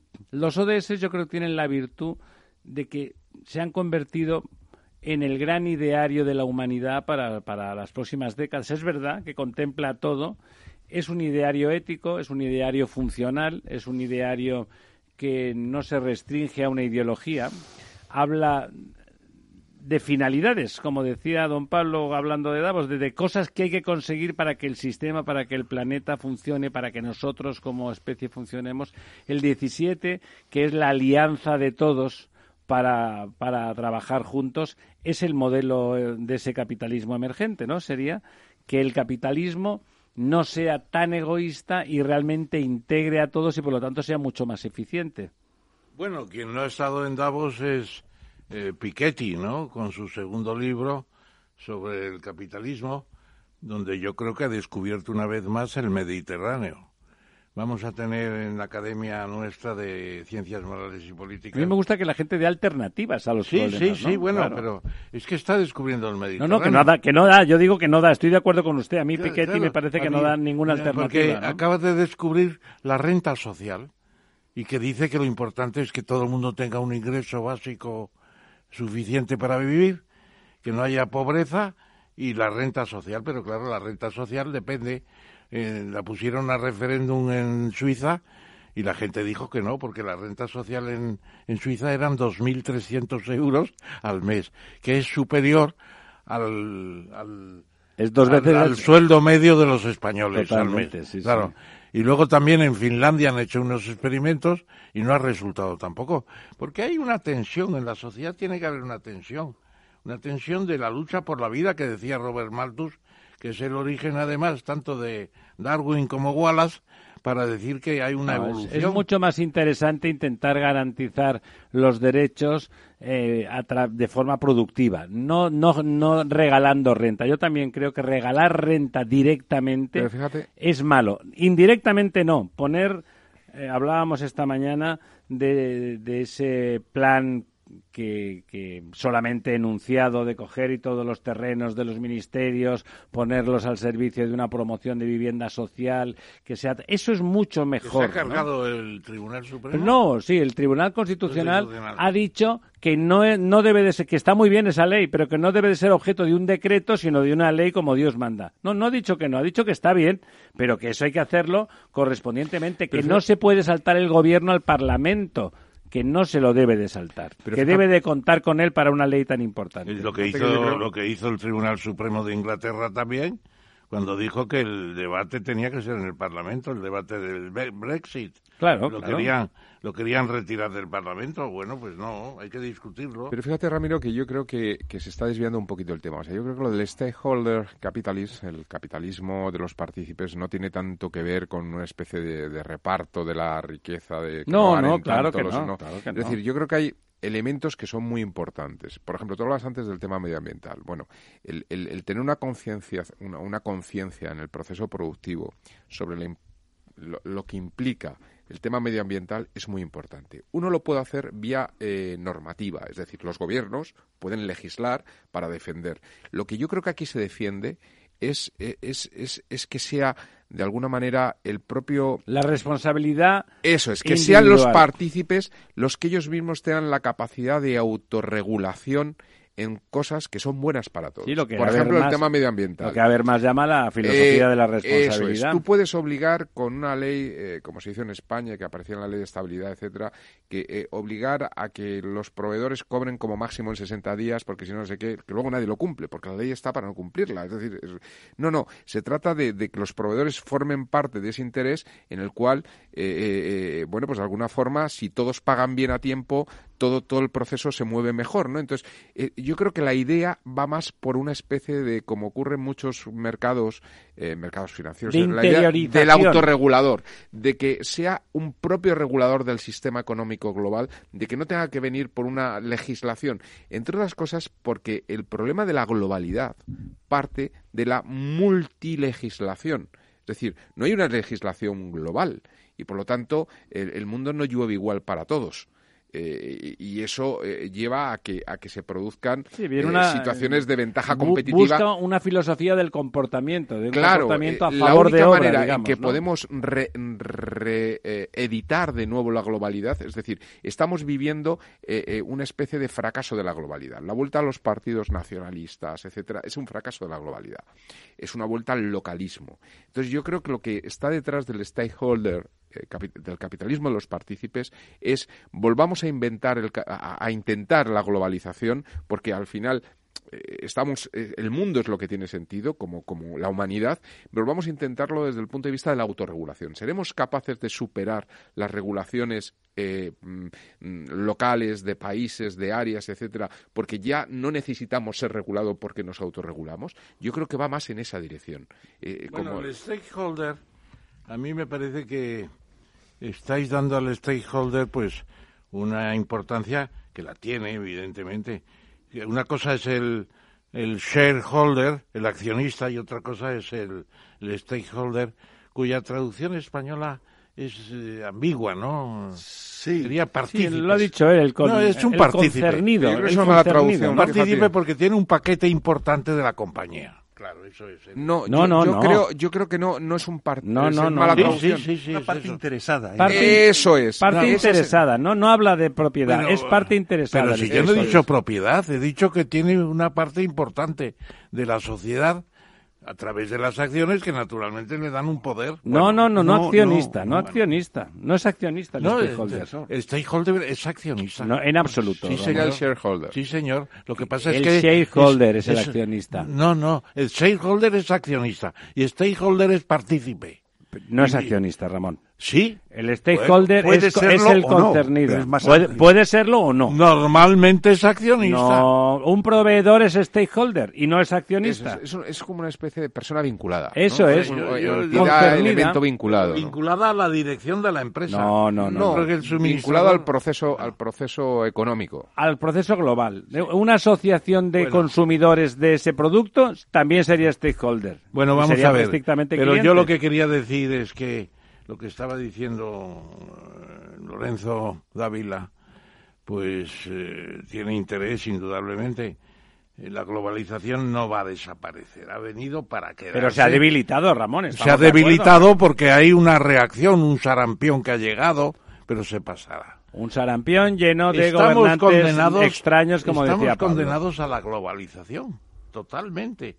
Y el siguiente paso será una especie de no hegemonía de los Estados Unidos, porque ya han tenido siglo y medio, será un, un mundo multipolar donde China tenga su papel, Estados Unidos el suyo, Europa el suyo, Rusia el suyo, porque Rusia es un, no es una nación de naciones, es un territorio inmenso. Bueno, entonces, en ese sentido, el stakeholder que tanto os gusta, pues el paradigma, ¿quién es? Warren Buffett. ¿Y qué hace Warren Buffett? ¿Cómo le gusta a don Ramón Warren Buffett? Mucho. Y además nos parecemos un poco físicamente. Me lo dice mucha gente. de, dinero no, ¿eh? No, de dinero todavía no. Aún me queda un recorrido. Ya se andará. Warren Buffett, ¿qué hace?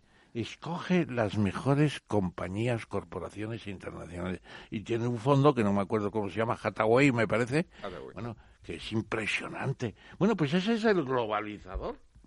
Ese lo que es es multimillonario, don Ramón. No, y el globalizador. La filosofía de Warren Buffett es extraordinaria. Le podían dar el premio Nobel también. También de, la paz. De la economía, de economía. Profesor, una pregunta un poco saducea, con trampa. ¿Y Soros? Soros es un sinvergüenza. Soros, Soros parece que está con... parece que tiene parece que tiene una línea directa con la Moncloa, ¿no? Con mucha gente tiene línea con Iván, con, Iván Redondo seguramente, ¿no? ¿Qué opina don Pablo de Soros? Usted que ha estado eh, en el mundo conociendo. Mm, me, abstengo y ya eso yo creo que es suficientemente elocuente. He leído, pero claro. ¿Qué se dice? Usted ha estado en el mundo, ha estado en muchas cancillerías. Pues se dice que es un especialista en atizar fuegos donde en desestabilizar, donde le interese. ¿Eh? ¿Ah?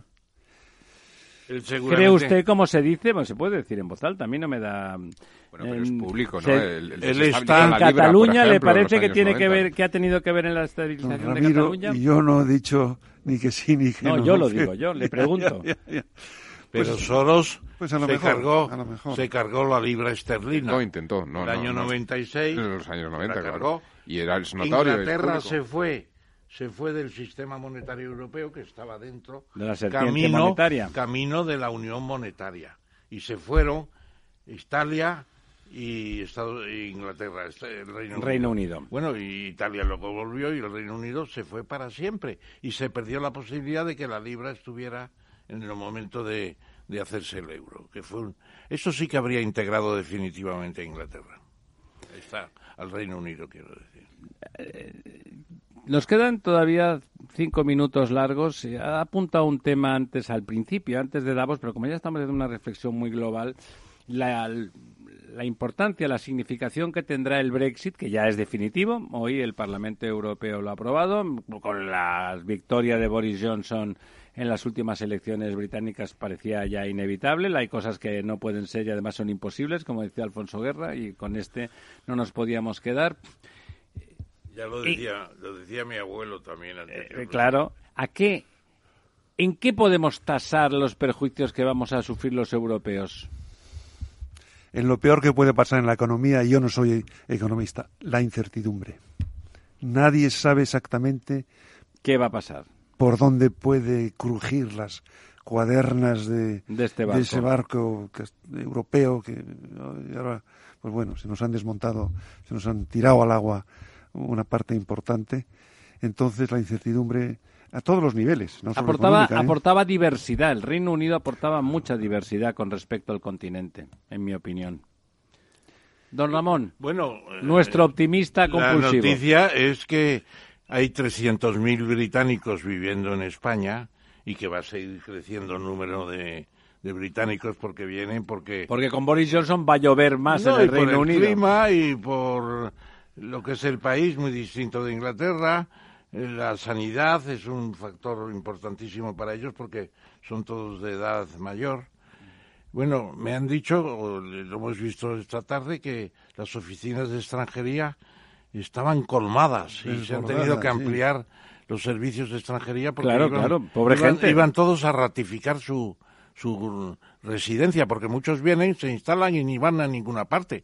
No sé. Bueno, éramos eh, comunitarios hasta hace un día. Ahora se, ya se registran como extranjeros. ¿Por qué? Porque quieren seguir viviendo en España. Yo creo que nosotros perjudicar, perjudicar no va a ser tanto pasados dos o tres años de confusionismo. Vamos a seguir casi igual. Lo que pasa es que vamos a ver qué acuerdo comercial quieren hacer ahora los británicos antes del 31 de diciembre. Supongo que lo están trabajando. Dicen, hay poco tiempo. Hombre, de, a partir del tratado de integración, de desintegración, pues tiene que venir el acuerdo, ¿no? Pero... ¿A usted, don Pablo, le ha sorprendido la respuesta británica del, de los ciudadanos? O sea, que le dieran el placet al señor, al señor Boris Johnson, que claramente era el más atrabiliario y el más enemigo de, su, de la permanencia del Reino Unido, anti-Remain absolutamente. Eso lo he preguntado a algunos amigos ingleses, británicos, y me dijeron, un poco como en Estados Unidos y posiblemente a lo mejor en España no lo sé. Hay un core, hay, un, un, núcleo en Inglaterra, que son los Midlands, las partes más tradicionales, que todavía son victorianos, ¿no? Son imperialistas en el sentido de la, de, la palabra. Y en el fondo, un tema que a mí, me, como diplomático, como español, me afecta, Gibraltar, eh, para ellos sigue siendo un símbolo y, les va a costar renunciar. En inglés hay una frase que dicen ellos, as solid as the rock. Sólido como la roca. Es Y la roca es Gibraltar, ¿no? Entonces, por poco, en ciudades como, en sitios como en Londres, no sé si fue un setenta y tantos por ciento sí, casi a favor. El 80, sí. Y todo esa, Manchester. Y toda esa clase que todavía cree que Inglaterra pinta algo importante en el mundo, que la algo clase intelectualmente más baja del Reino Unido. Pero son mayoría y, con eso es con lo que se Tienen derecho a ser tontos, y, así, y así se ganan las, las elecciones, ¿no? Entonces... Yo, don Lorenzo. Yo a mí me gustaría eh, un, libro, bueno... Recuerden que don Lorenzo vive, vive cuando no está con nosotros en Dublín. Eh, sí, y además allí en el Irish Time hay un, periodista que yo le sigo mucho, que es Fitan, Fitan O'Toole, que también escribe en The Guardian, y ha escrito un libro muy interesante porque él ha analizado mucho todo el proceso del Brexit desde el punto de vista antropológico, eh, que lo, eh, lo, ha titulado algo así como el, el, fallo heroico, el Brexit y la política del dolor. Entonces, para él, el símbolo de Inglaterra y eso me recuerda un poco cuando Churchill decía lo de sangre, sudor y. El símbolo es la carga de la caballería ligera. Es el mayor fracaso en la guerra de que Crimea sí, sí, que una orden maldada, errónea, desde unos, eh, digamos, de unas... Los arrasan por Los, arrasan totalmente, entonces eh, se crean poemas y todo del héroe sobre el fracaso. Cuando eran unos torpes, en claro, realidad. entonces, por pura torpeza, ¿no? Y además algo tan evidente que, que todos sabían, además, que era una torpeza, pero aún así cargaban, ¿no? Entonces, eh, ese es el papel de Boris Johnson, ¿no? Y, es esa, la carga de la especie de masoquería, de, masoquismo, de masoquismo, eh, eh, digamos, dentro antropológico de los ingleses, donde en el sufrimiento encuentran una especie de, hay un pueblo, de, heroicidad, de gloria. Hay una ciudad catalana, que no diré el nombre, para que no se enfade nadie, que, dicen, un dicho que se decía allí, que soy tonto sé y me alegro. O sea, soy tonto, lo sé y me alegro, ¿no? Es un poco lo mismo, ¿verdad? Bueno, pues un poco algo de esto, de esto hay. Yo creo que había un, un, bueno, una frase de Bioy Casares, que siempre fue el, el arte lego, el, el segundón histórico de Borges, que decía que el perdedor siempre tiene algo eh, que nunca tiene el ganador, ¿no? bueno, pues ahí Yo creo que, que, estos juegan a esto. Habría que recordar el caso de un perdedor impresionante que fue Churchill, con el intento de entrar en Turquía en la Primera Guerra Mundial por la península de Galípoli, Galípoli desde el mar de Mármara, claro, y lo hicieron además con australianos y neozelandeses, no eran ingleses. Bueno, se metieron por allí, sin preparación de ninguna clase y fue un desastre de, de, decenas de miles de muertos. Una hermosa película. Sí, el hombre del agua, no, no, el hombre del agua. Ah, el nombre del agua. Un padre australiano que va a Galípoli a buscar a los hijos. a los hijos. Preciosa. pero aquello fue eh, el dolor, efectivamente. Y ya por lo menos Churchill reaccionó bien porque dimitió de, del Lord del Almirantazgo, que era el ministro de Marina en la guerra, se marchó al frente, al frente este en las trincheras. O sea que eh, fue una reacción impresionante, claro. Tampoco podía seguir, claro, porque... Eh, bueno, pero lo de a las trincheras, eso tampoco tenía por qué hacerlo. O sea, demostró valor que siempre tuvo Churchill. Sí, otra cosa no, pero siempre fue un hombre audaz y valiente. ¿Dónde empezó sus experiencias Churchill, militares? En la guerra de Cuba que fue con los españoles y de ahí aprendió. A Era uno de los nuestros. De los nuestros a fumar puros, a fumar puros y, a, echarse la siesta. De ahí esa afición a los puros de Churchill, ¿no? Sí, porque lo aprendió en Cuba. En, Cuba. No podía ser de otra manera, señores. Eh, ya eh, nos ha llegado la hora de abandonar nuestra tertulia. Don Pablo, muchísimas gracias. Placer. Es un placer, no, un placer hablar con usted.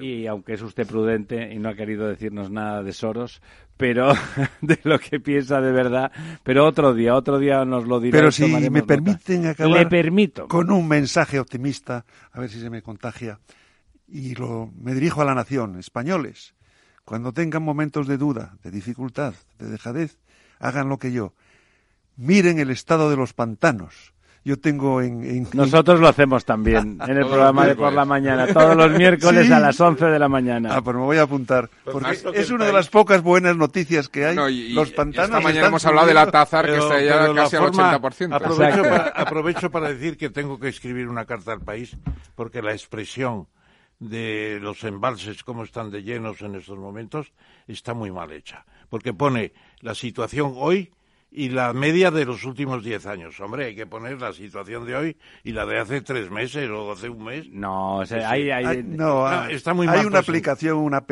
o esas ah, cosas. Sí, bueno, otra cosa es Internet. Está, en Internet está estupendamente explicado por parte del Ministerio. Esto está niquelado del año pasado, tienes toda la serie histórica y la serie de los 10 años tradicionalmente entre los ingenieros es significativa. Es por eso que lo comentan. Eh, queridos amigos, volvemos en dos minutos con el profesor Tamames para hacer ese quid pro quo. Don Pablo, muchísimas gracias. Don Lorenzo, gracias. hasta el próximo miércoles. La verdad desnuda. Ramiro Aurín, Capital Radio. ¿Qué le diría Cervantes al presidente del gobierno o Voltaire a la oposición? Descúbrelo junto a toda la actualidad cultural en el Marca Páginas, en Capital Radio, los viernes a partir de las 8 de la tarde. El Marca Páginas, con David Felipe Arranz, porque la cultura también puede ser divertida.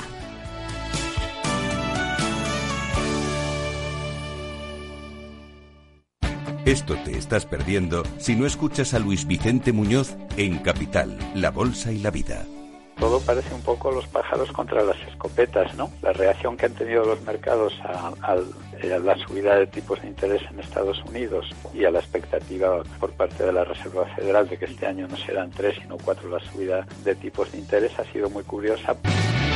No te confundas. Capital, la bolsa y la vida con Luis Vicente Muñoz, el original.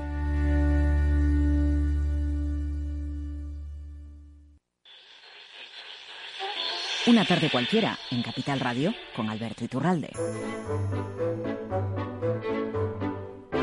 Yo salgo todos los días a la calle a ver si me encuentro en la Gran Vía de Bilbao o en el Paseo de la Castellana de Madrid, según me toque, billetes de 500 euros colgados de los árboles. Para ver si los puedo recoger y me hago millonario por el morro.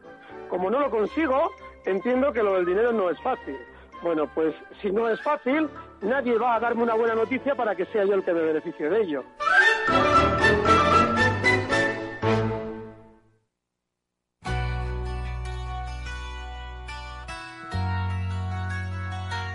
La verdad desnuda. Capital Radio.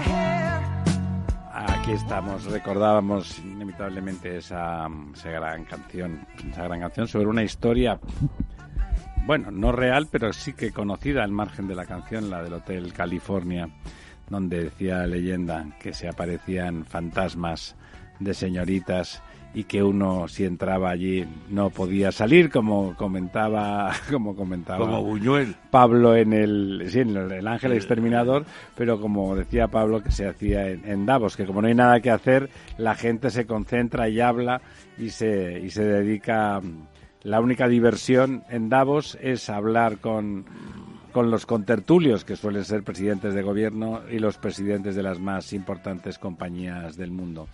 Bueno, hablábamos de, dinero, hablábamos de monedas.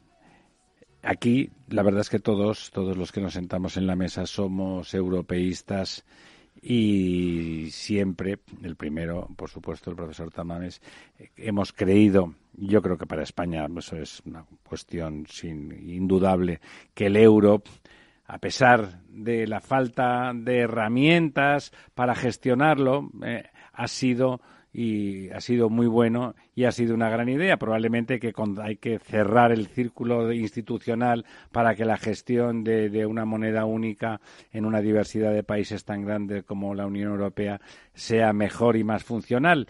Pero no todo el mundo, al otro lado del Atlántico, de vez en cuando, eh, la butade de decir que, que eso no es cierto, pues le pica mm, a algún que otro economista brillante, ¿no, don Ramón? Bueno, sí. Si no brillante, famoso. Sí, famoso, es premio Nobel de Economía. Eh, además tiene eh, la costumbre de escribir artículos de prensa continuamente y, claro, pues eh, de vez en cuando dice algunas cosas verdaderamente inadmisibles. Ya le pasó también a Stiglitz, que vino aquí a presentar un libro, la traducción española de su libro sobre el euro, y ya le criticamos en esta misma mesa redonda, diciendo que no tenía ni idea. Y, verdaderamente, eh, porque están con el dogma eh, de los eh, premios Nobel de Chicago, que son peores en este sentido que, los de la costa este, Milton Friedman y compañía, que predijo que el, el euro se, se acabaría, se caería el sistema monetario europeo. Bueno, eso, eso es una necedad económica impresionante. Bueno, en resumen, desconocen que el euro se ha creado igual que se creó la Unión Monetaria Norteamericana. Cuando eh, Hamilton, que es el personaje más importante de la independencia después de, de, Washington dijo, no puede ser que el dólar de Kentucky valga en la bolsa de Nueva York pues eh, 0,30 del dólar de Nueva York y que el de Georgia valga 0,70. Hay que unificar el dólar. Claro, ¿y qué pasó? Pues escogió un patrón. Nosotros aquí escogimos el patrón del euro y él escogió el real de A8 español y además se apartó de las reglas españolas que tenían un peso determinado, porque como todo el mundo raspaba las monedas de plata españolas para sacar el polvito, pues hizo una muestra de 23 eh, reales de a 8 españoles. Calculó el peso medio y se le dio el peso. Y a pesar de eso... La, el dólar está inspirado en el real español. Naturalmente en el Spanish, Spanish Mil dólar, que es el, el dólar español acuñado. Bueno, ¿y qué pasó? Pues estuvo en circulación el, el Real, Real de 8 español hasta el año 1853, cuando en España ya había desaparecido, y había desaparecido en México y había eh, sustituido por el peso. Bueno, pues hemos seguido la misma norma que Alexander Hamilton cuando hizo la Unión Monetaria. Lo que pasa es que nosotros no esperamos un siglo para hacer el Banco Central, lo hicimos al mismo tiempo. Y no esperamos un siglo para, para que fuera un banco de bancos, tampoco fue al mismo tiempo todo. Pero, don Ramón, ellos tenían leyes homogéneas porque eran un país finalmente. Federal. Sí, pero tenían monedas distintas. Sí, pero las leyes eran homogéneas, que nosotros no tenemos leyes Cada estado tenía sus monedas, sus dólares propios. y nosotros eh, era el mismo caso. Teníamos monedas distintas y se ha ido a un patrón único que es el euro. Bueno, pues eh, no reconocen que, que, estamos en la misma racionalidad, que ellos dicen, no, el euro, porque antes cada moneda, cada país tenía su propia capacidad de, evaluar o revaluar. Sí, sí, claro, claro. Bueno, pues eh, lo recordamos todos. Si el de evaluar es pan para hoy y hambre, para, mañana, claro. Pues ahora el dólar se devalúa o se revalúa, no, fluctúa respecto al euro y el euro viceversa. Entonces, la verdad es que al señor Krugman habría que escribir una carta y armar una, una, una polémica. También lo pensé con Stiglitz, pero claro, está uno siempre con tantos líos al cabo del día que... Al final sí es una tontería porque estamos todos de acuerdo. Yo creo que los europeos, por lo menos los continentales... Claro, dice que Inglaterra no tuvo crisis en la recesión última, en la gran recesión. Naturalmente que la tuvo, no tuvo crisis de moneda porque no estaba en el euro, evidentemente. Pero, y luego que, que Grecia, ¿y qué pasó con Grecia? Que, sufrió por el euro? No, porque eran unos sinvergüenza los griegos y ya en los Juegos Olímpicos de 2004 empezaron a falsear todas, las, todas las cuentas. Y no pagaba a nadie impuestos. Don Ramón. empezando por los armadores griegos.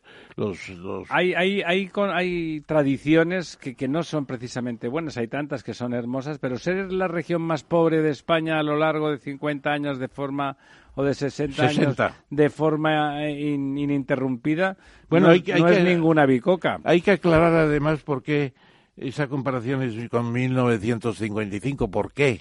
Pues porque los dos hermanos alcaide, Julio y Ángel, realizaban por primera vez para el Banco de Bilbao, eh, antes de unirse, con otras entidades. El Banco de Bilbao es la primera estimación de la renta de distribución provincial. Eh, no la había hecho el INE ni el Banco de no España. Había hecho nadie hasta la fecha. Lo hicieron los alcaldes. Y desde entonces Extremadura se ha, se ha comportado como la región más pobre en renta de España. Sí, pero en el año en el año 55 la situación de Extremadura es que Madrid tenía un 124% más que Extremadura. ¿eh? Entonces probablemente no sería la región más rica, Madrid, ¿no? Y Madrid estaba por detrás de Vascongadas y detrás de Cataluña de Barcelona. Y ahora está en la cabeza. Ahora está en la cabeza. Y ahora, en cambio, la renta de Madrid es solamente un 65% mayor que la de Extremadura. Evidentemente, es mucho, ha habido ¿eh? una aproximación. A pesar de eso, es mucho. Ha habido una aproximación. Sí, sí, a la mitad, la diferencia se ha reducido a la mitad, ¿no? Bueno, y eso influye mucho, pues también todas las transferencias importantes que hay del, de la nación a Extremadura. Extremadura su renta, lo cual se nos puede parece calcular que un 30% es, viene del exterior a través del sistema impositivo, de los presupuestos, de todo. A los nacionalistas de Junts y, y, de Esquerra no les parece bien, pero a, muchos españoles... Eh, eso es lo que se llama la convergencia, que es uno de los propósitos de la integración, que la gente mejore. Pero Extremadura podía estar todavía mejor porque se ha acostumbrado a percibir subsidios y eso crea una actitud... Dependencia. Claro.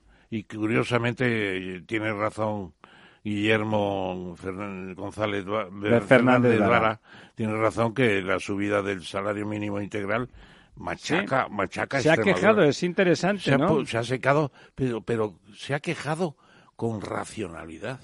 Claro, dice. Exactamente cuál es el discurso. Ya sabemos que usted pues es contrario también, pues pero ¿por qué? ¿Cuál es el argumento del presidente Que los obreros agrícolas existen porque hay unos trabajos de recolección fundamentalmente que se contratan con gente a las que se pagaban 600, 700 euros.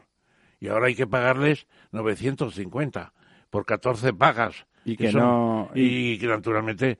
Eh, no da de sí. No, no tienen capacidad para pagar eso muchos propietarios. ¿Y qué va a pasar? Y sobre todo no pueden pasar de 750 a 1050, porque como son 14 pagas de 950, es más que, que 950 de media, claro.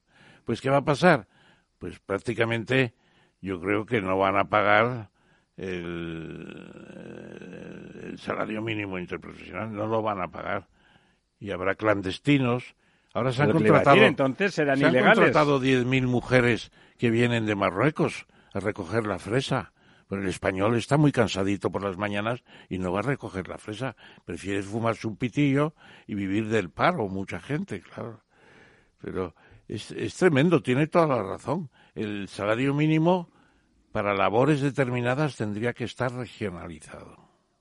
Esa sería la situación. tendría que tener que ver con la renta regional. Claro, en el caso de Extremadura hablamos de una renta muy por debajo. No podemos homogenizar. También es verdad que los precios están mucho por debajo. Sí, claro. La calidad de media de Extremadura no, se podría vivir. Es mayor de lo que se dice porque allí un piso normal de 60, 70 metros cuesta 40.000 euros. Yo estuve haciendo un estudio en Extremadura hace como seis o siete años y en Don Benito había unos pisos bastante buenos por 25.000 euros. Claro que en Madrid ese piso costaba 100.000 por lo menos. 100.000, pero... pero, ¿Me dice usted dónde? En viviendas de protección oficial. Ah, bueno. Bueno, eh, ahí en el, en el gobierno hay cosas eh, divertidas, ¿no? Porque hay, hay personas, eh, bueno, que tienen una trayectoria profesional de racionalidad y de solvencia profesional, como la señora Calviño, doña Nadia Calviño, que a la que tiene ocasión intenta llevar el asco a su sardina, que es la de todos nosotros, porque es la de la racionalidad, ¿no? mientras que Podemos eh, se inventa esas cosas eh, directamente autoritarias, limitar todo por decreto, poner precio a las cosas, es decir, acabar con el mercado o limitarlo de forma muy sustantiva.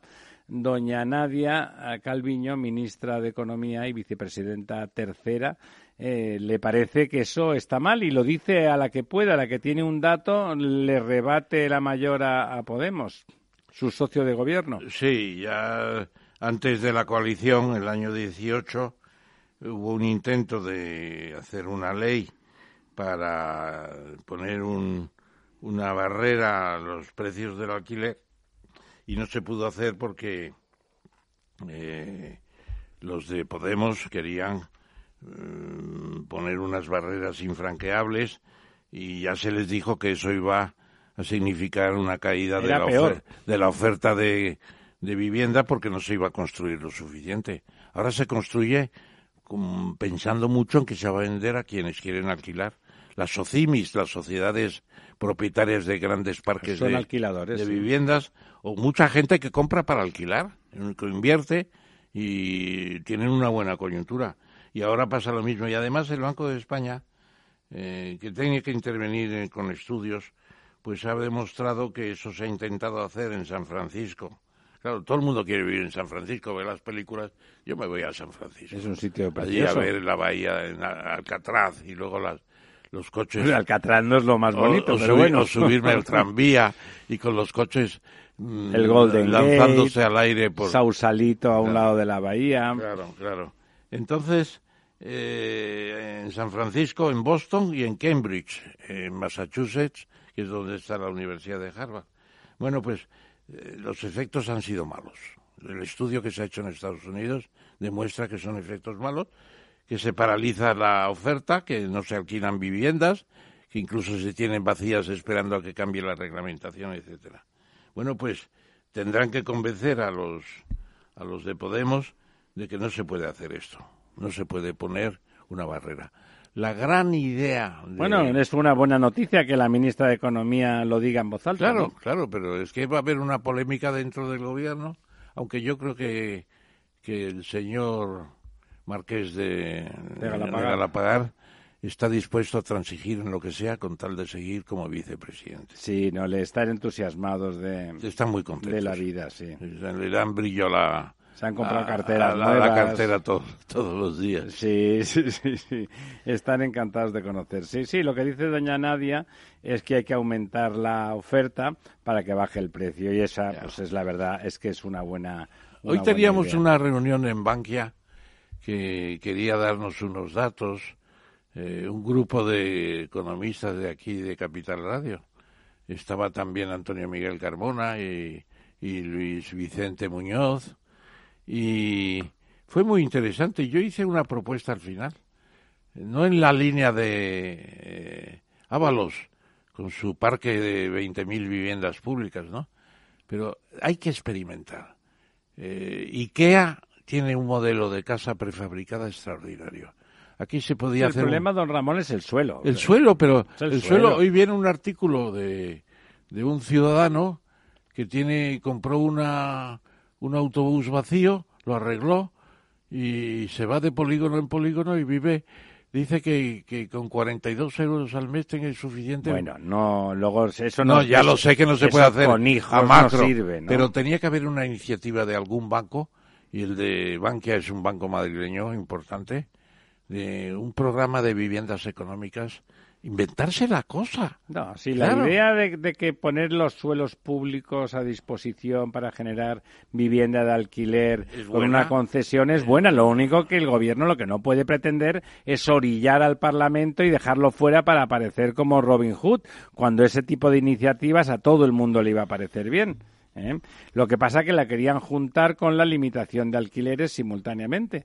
No se preocupe usted, saque usted 20, 30 mil viviendas, alquílelas a buen precio y ya verá cómo eso afecta al mercado. Eso afecta al mercado. Bueno, más divertido, más divertido es la, la, idea esa de ese supercamión de 30 metros de largo. Miedo me da, don Ramón. Yo me veo ese camión y me voy corriendo por otro sitio. Yo una de las cosas que más, más me adviró cuando fui a Alemania por primera vez. Un camión de 30 metros. Pero yo fui a Alemania por primera vez el año eh, 53. ¿Era usted pequeño? Ah, no, tenía 19 años, casi pues pequeño, coño. Bueno, y veía los camiones con remolque y me quedaba maravillado. Y algunos con dos remolques. O sea, un camión de tres unidades. Impresionante. Claro, y, bueno, es de lo que habla. Este camión de 30 metros es de con dos remolques claro, también, Claro, y en España estamos todavía con los eh, camiones con un solo con un solo remolque. remolque y verdaderamente ya por fin se está estudiando.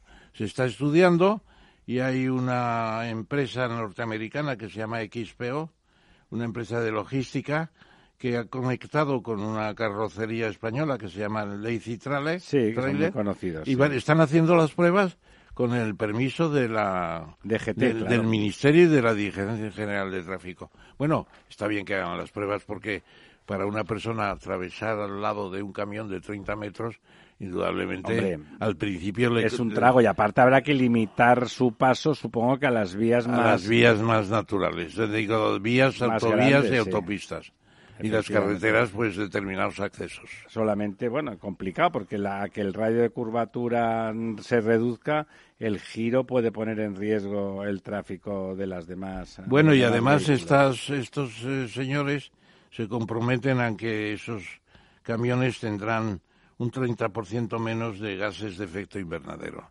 Es decir, una posibilidad ambiental mejor.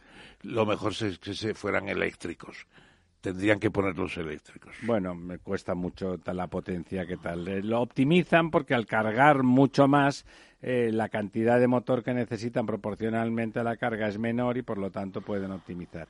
Bueno, la buena noticia de hoy es una noticia divertida, interesante, ¿no? Recuperar, saben ustedes, eh, si no lo saben, pues se lo contamos, que la filoxera, una plaga que ocurrió en el siglo XIX, acabó con casi todas las eh, especies autóctonas que se daban en España de la, del viñedo con el que se hacían los vinos. Eh, bueno, pues parece que la familia Torres, ya saben, de, de las bodegas Torres, está intentando rescatar algunas de esas eh, cepas antiguas, ¿verdad, don Ramón? El gran Miguel Torres, hay que decir. Es un personaje personaje y además está emprendedores de verdad. Está casado con una valquiria alemana también espectacular y muy además una mujer extraordinaria de, de afecto y de interés por las cosas. Bueno, entonces efectivamente llevan 30 años trabajando en este proyecto de recuperar por lo menos 150 variedades que se habían perdido y ahora van a presentar en la nueva feria del vino que hay en Barcelona que se llama la Barcelona Wine Week. Barcelona Wine Week. a mí me gustaría mucho ir estos días porque van a presentar cinco vinos ya con variedades seleccionadas, cuidadas y con vinos elaborados ya. Y son de, lugares, una variedad blanca en la finca Maspalau, eh, en Penedés, otra de Gofaus, procedente de la finca Purgatorio en Costes de Segre, lugares de ahí donde hay viñedos, pero que introducen nuevos viñedos, además pensando en el cambio climático. Son especies que aguantan mejor el calor, son gente que, aguantan la sequía mejor. O sea, me parece que es una investigación formidable la que está haciendo Miguel Torres. Habrá que tomar unas, unas copas de esto. Sí, vamos a probar que... Usted que tiene tantos amigos en Barcelona, que, dígale que vayan a saludar a Miguel Torres que nos mande una caja. Había una variedad, ¿cómo se llama? La Carmena. Carmena no. El, ¿Cómo se llama? Una de las variedades que solamente que aquí en España ya no existe, en Europa no existe por culpa de la filoxera, pero en cambio en Chile, en Argentina, si se Carmener, la Carmener, que es una uva extraordinaria. Y es verdad, comentan en el artículo que cita usted eh, comentan que son vinos con mucha estructura y es, y es cierto, eh, por lo menos esta variedad Carmener, que es prefiloxera, es, eh, tiene, un, tiene un perfil y una estructura fantástica. Probaremos, probaremos. Le, voy a escribir a Miguel Torres, que es amigo mío, y le vamos a decir que nos mande una Vámonos a verlo un día. No, bueno, o que nos mande una caja aquí a la emisora. Hombre, si manda una caja, nos la beberemos a su salud. Hacemos una cata buena. Una buena cata. Don Ramón. Muchos saludos.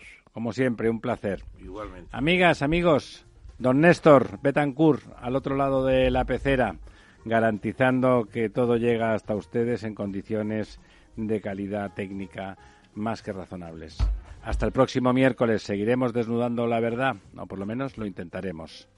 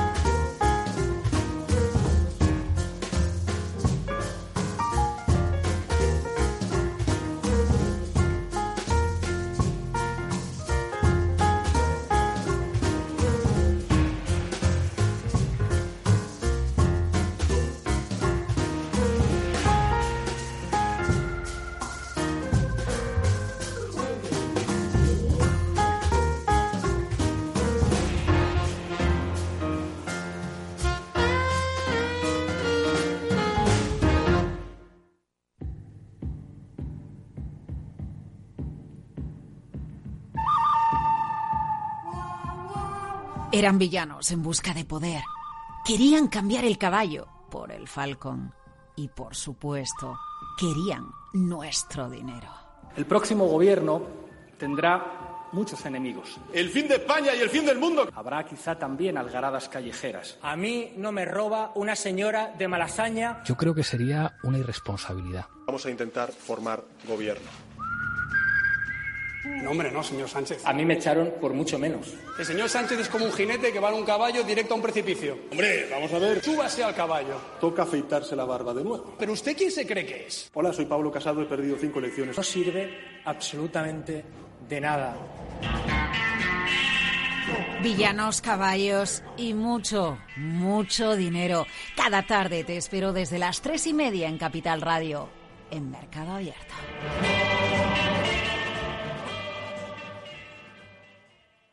Capital Radio. Siente la economía.